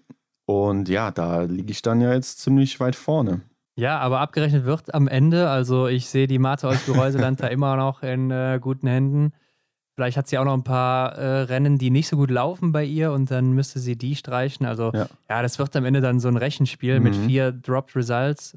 Mit vier Streichergebnissen ist das schon ziemlich kritisch dieses Jahr. Vor allen Dingen, wenn keiner hier ausfällt wegen Corona, weshalb ja eigentlich auch zwei mehr eingeführt wurden. Ja. Also, ja. Ja, hier sieht man natürlich ganz gut, ähm, die einen mögen es, die Streichergebnisse, die anderen eher nicht so. Also, es ist immer noch so ein bisschen ein zweischneidiges Schwert, die ganze Thematik. Also ich finde die Idee nicht schlecht, dass man zum Beispiel zwei, drei Rennen kompensieren kann, wenn man gut dabei ist ja. und vielleicht mal krank wird oder sonst irgendwas. Aber das System dahinter ist halt nicht gut, dass der, der am besten ist im Weltcup, auch immer die meisten Punkte verliert im Normalfall, mhm. weil er eben so gut dabei ist. Also das ist eben der kritische Punkt oft daran. Ja. Blicken wir noch auf das blaue Trikot der unter 25-jährigen Athletinnen. Und hier ist auf Platz 7 Ginara Alimbekara, zurzeit Führende, äh, aber dicht gefolgt von Elvira Oeberg. Und die beiden verschaffen mir so ein bisschen den Eindruck, als würden sie den Kampf so unter sich ausmachen. Wie siehst du das? Ich bin mir da ehrlich gesagt noch nicht so sicher. Also ich sehe da noch Maketa Davidova, die nur 40, 45 Punkte dahinter ist. Julia Simon auch nur 60 Punkte dahinter. Ja. Und wenn die einen guten Lauf haben, dann glaube ich, dass die da relativ äh, schnell vorne reinstoßen können. Ja, Julia Simon hat schon zwei Siege gefeiert. Also bei der ist alles möglich. Maketa Davidova müsste auch hier und da nur mal ein bisschen besser treffen und dann ist sie auch vorne dabei. Ist halt äh, eine der schnellsten Läuferinnen. Und von daher finde ich, ist der Kampf da noch ziemlich offen. Alim Beker war in letzter Zeit ein bisschen geschwächelt, äh, Elvira Oeberg auch. Ja, da gebe ich dir recht. Mhm. Und äh, ich glaube, die erfahreneren kann man ja hier schon sagen, weil Marketa Davidova und Julia Simon sind ja schon ein bisschen länger dabei als die beiden, beziehungsweise schon oben mit mhm. dabei so. Und äh, ich glaube, die werden sich gegen Ende auch nochmal durchsetzen. Und wir wissen ja zum Beispiel auch, dass Julia Simon am Ende der letzten Saison den Verfolger gewonnen hat. Ja. Also die wird nicht müde bis zum Ende, glaube ich. Ja, hinten raus wird sie nochmal ein paar Kräfte mobilisieren können oder konnte sie und wer weiß, ob sie es dann jetzt auch in der in dieser Saison kann. Gucken wir bei den Herren, wie es aussieht. Da ändert sich nicht viel. Johannes Dingesbö führt weiter vor Stola Holmler Greit und Tajebö. Also Johannes Dingesbö und Stola Holmler Greit trennen so gute 64 Punkte. Hört sich viel an, aber auch hier nach Streichergebnissen, Hendrik, sind es nicht ganz so viele, denn da kriegt Johannes ja. Dingesbö ordentlich was abgezogen durch seine guten Platzierungen. Da sind es dann nur noch 32 Punkte Unterschied. Also mhm. Zwischenzeitlich am Wochenende war es ja mal sehr knapp, nur ein Punkt Unterschied ja. äh, vor dem Massenstach. Haben wir natürlich auch auf Instagram gebracht. Also da seid ihr ja. wirklich immer bestens informiert. Aber der große Gewinner der Streichergebnisse ist aktuell Quentin Fiormaillet, der von Platz 5 auf Platz 3 vorrückt mhm. und sich damit auch so ein bisschen wieder einschaltet. Der ist ja gute 110 Punkte hinter Johannes Bö. Vielleicht ist da noch was drin für den Franzosen. Ja, also ihm könnte man es ja zutrauen, dass er einen Lauf hat und äh, einiges gewinnt, beziehungsweise man könnte sich auch vorstellen, dass er nur noch auf dem Podium steht gegen Ende der Saison oder jetzt mit der Weltmeisterschaft dann auch. Ja, wobei, wenn ich mir die bisherige Saison von Quentin Fiormaillet so ein bisschen anschaue, dann finde ich, ja, frage ich mich so ehrlich gesagt ein bisschen, das hätte er so nicht verdient, so, weil er irgendwie nicht so weit vorne war, oder? Ja gut, am Ende verdient es der, der die meisten Punkte hat und das war dann eben auch an, der Beste. Ja. Ähm, und wenn er das ist, dann hat er es verdient. Also er meinte auch in der Pressekonferenz, dass er vielleicht im Sommer und in der Vorbereitung zu viel trainiert hat, zu viel gemacht hat mhm. und er fühlt sich müde, kann nicht so seine Leistung abrufen. Das ist ja auch das, was wir gesehen haben. Und ich glaube, das ist auch so ein Typ, der halt sehr, sehr ehrgeizig ist und um jeden Preis da jedes Prozent an Leistung noch rauskitzen will aus, aus seinem Körper. Aber das kann eben auch backfeiern dann eben. Und in seinem Fall ist es vielleicht so passiert. Ja. Ja gut, die Situation kennt man natürlich aus dem deutschen Team auch. Ne? Also man, so heißt es ja, dass es Simon Schemp auch so passiert ist. Vielleicht hat er da ein bisschen ähm, ja, zu viel gemacht im Sommer, wie du sagst. Er hat aber auch gesagt, dass er für die WM so ein paar Geheimpläne hat. Er wollte nicht verraten, was, ah. aber er meint wohl, er ist dann auch in Bestform. Da spielt er also die Johannes Tinnis Bö-Karte aus, wie er sie genau. uns vor Weihnachten ausgespielt hat. Naja, schauen wir mal. Jedenfalls aktuell auf Platz 4 Johannes Dahle. Samuelsson rutscht ab auf Platz 6, Fillon eben auf Platz 5 aktuell. Mhm. Emilien Jacquelin kommt auch ein bisschen näher nach oben. Also ich denke, der wird Samuelsson auf jeden Fall noch schlucken. Der ist jetzt siebter.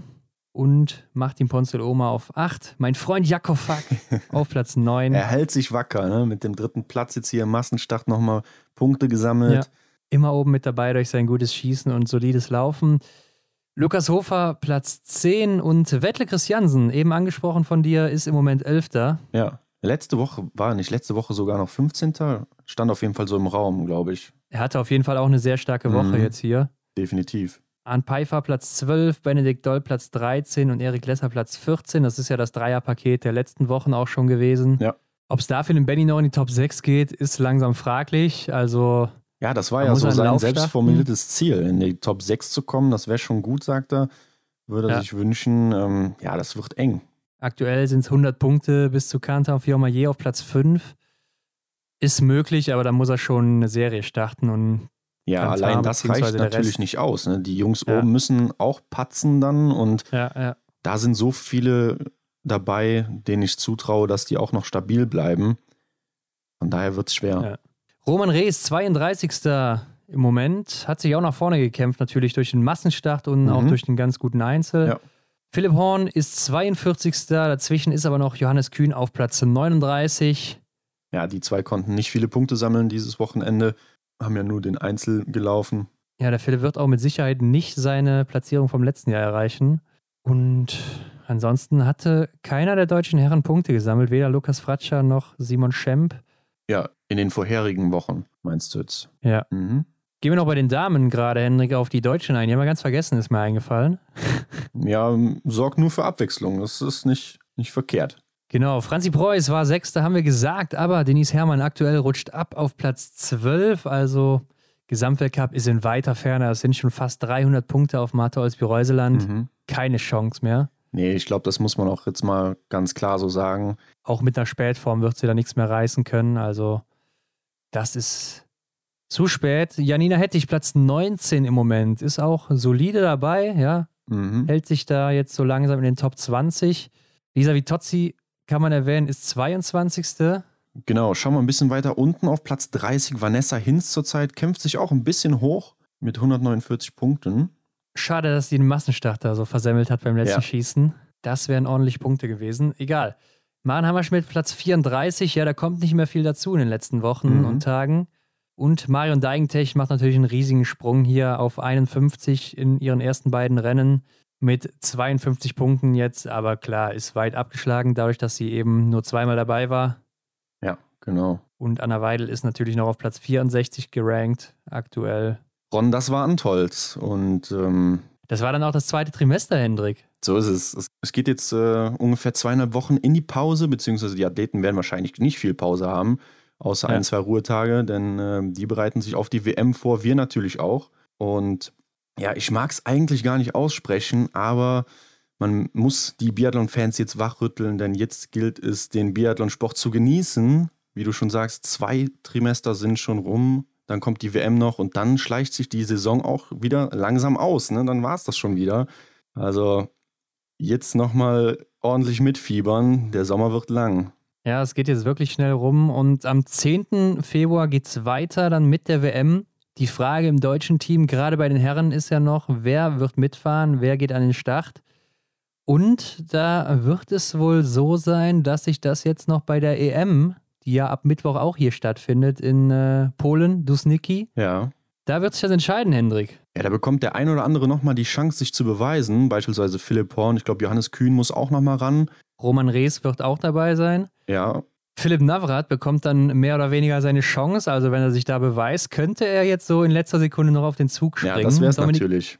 Genau, Dominik Schmuck ist dabei, Justus Strelo und Danilo Riedmüller. Die haben sich halt jetzt alle über den IBU Cup dann empfohlen. Mhm. Äh, Dominik Schmuck war ja schon im Gespräch, ganz am Anfang mal im Weltcup zu starten, als er da mit nach ähm, Munjo in Finnland gereist ist ja. zu den Testrennen. Johannes Donhauser ist jetzt nicht mehr dabei, also hat sich jetzt äh, in den, im IBU Cup leider nicht empfehlen können. Mhm. Und er kriegt hier nicht die Chance bei der EM. Und Simon Schemp wird auch nicht dabei sein. Das heißt, wir werden Simon Schemp schon wieder nicht bei der Weltmeisterschaft sehen in diesem Jahr. Ja, ja. Ja, sehr, sehr schade. Ne? Also ich glaube, viele Leute haben gehofft, den Simon in diesem Jahr bzw. in dieser Saison nochmal im Weltcup äh, zu sehen. Also das ist ja nicht ausgeschlossen. Vielleicht kommt er nochmal ja. zurück in Novo Mesto oder Oslo halt. Ja. Ähm, ja, aber sehr, sehr schade, finde ich. Ja, anscheinend ist er krank, hat das wohl auch schon in Oberhof mit sich rumgetragen. Mhm. Also vielleicht deshalb auch die schlechte Laufzeit, die er da geboten hat. Ja. Wer weiß. Aber ähm, sobald er gesund ist, müsste da natürlich nochmal was kommen und muss sich dann über den IBU Cup auch äh, irgendwie wieder zurückkämpfen. IBU Cup wird ja auch direkt nach der EM dann fortgesetzt. Also sie haben ja ein ziemlich straffes Programm. Von daher bleibt ihm gar nicht so viel Zeit. Ja. Vielleicht, wenn er dann im IBU Cup startet und dann sich empfiehlt, könnte er nochmal mit nach Oslo fliegen. Mhm. Zum Abschluss des äh, Weltcups ja, hoffen wir mal, dass es so weit kommt. Ne? Also, dass die Saison nicht vorher abgebrochen wird. Äh, lief ja bis jetzt, äh, wenn wir mal ein kleines Resümee ziehen, ganz gut, oder? Ja, zumindest hatten wir jetzt keine Fälle bei den größeren Namen, zumindest nicht in der Saison. Wie Totzi wissen wir, war vorher krank oder kurz vorher. Mhm. Fialkovas waren erkrankt, sind abgereist. Philipp Horn äh, weiß man nicht so genau, was da jetzt so los war. Indifferenter Test. Also ja. hatte es wahrscheinlich auch schon im Herbst oder Spätherbst. Ja, zum Glück ansonsten alle ähm, gesund geblieben, gerade die großen Namen.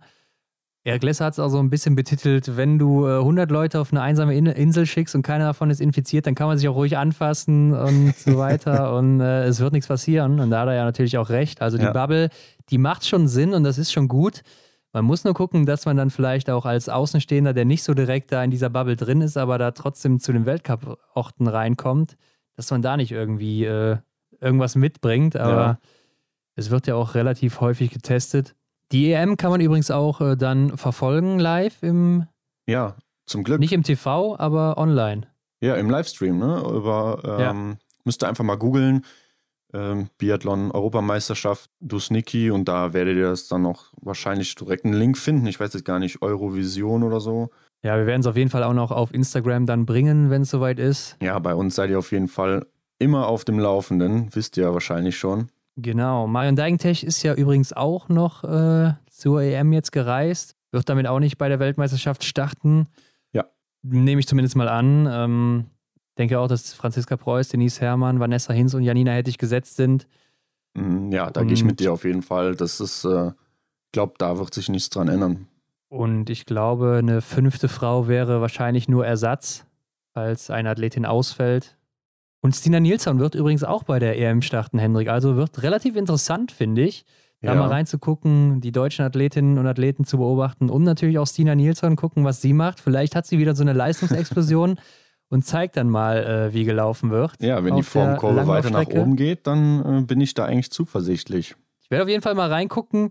Ja, gerade weil kein Weltcup ist, ist es doch mega interessant. Also warum nicht auch den EBU Cup, beziehungsweise die EM hat ja nicht zwangsläufig was mit dem EBU Cup zu tun, aber warum nicht auch einfach mal die Europameisterschaft verfolgen?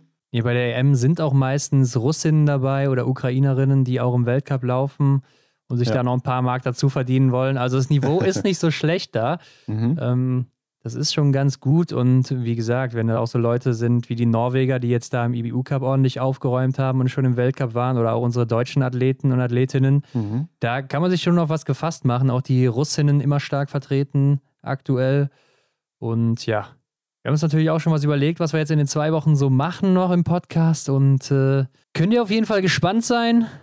Lasst euch überraschen. Ja, wer uns kennt, weiß, dass äh, vor der Weltmeisterschaft natürlich unsere Einschätzung noch kommt. Hast ja eben schon kurz erwähnt und äh, war auch eine Frage in unserer Fragerunde, wo ihr so fleißig mitgemacht habt auf Instagram. Äh, also dazu gibt es natürlich nochmal eine gesonderte Folge. Und ansonsten werden wir auch nochmal ein paar Dinge aufarbeiten. Und ja, dann sind wir auf jeden Fall nächste Woche natürlich wieder mit einer weiteren Folge am Start. Und dann würde ich sagen, sind wir durch für heute. Genau, wie ihr es gewohnt seid und bis nächste Woche. Ciao. Ciao. Das war's wieder mit der Extra-Runde Biathlon für diese Woche. Wenn euch das Ganze gefallen hat, dann lasst uns eine Bewertung da, folgt uns, um keine Episode zu verpassen und teilt den Podcast mit euren Freunden. Für weitere Informationen rund um den Biathlon-Weltcup schaut auf unserem Instagram-Kanal vorbei. Alle Links findest du wie immer in den Show Notes. Vielen Dank und bis nächste Woche.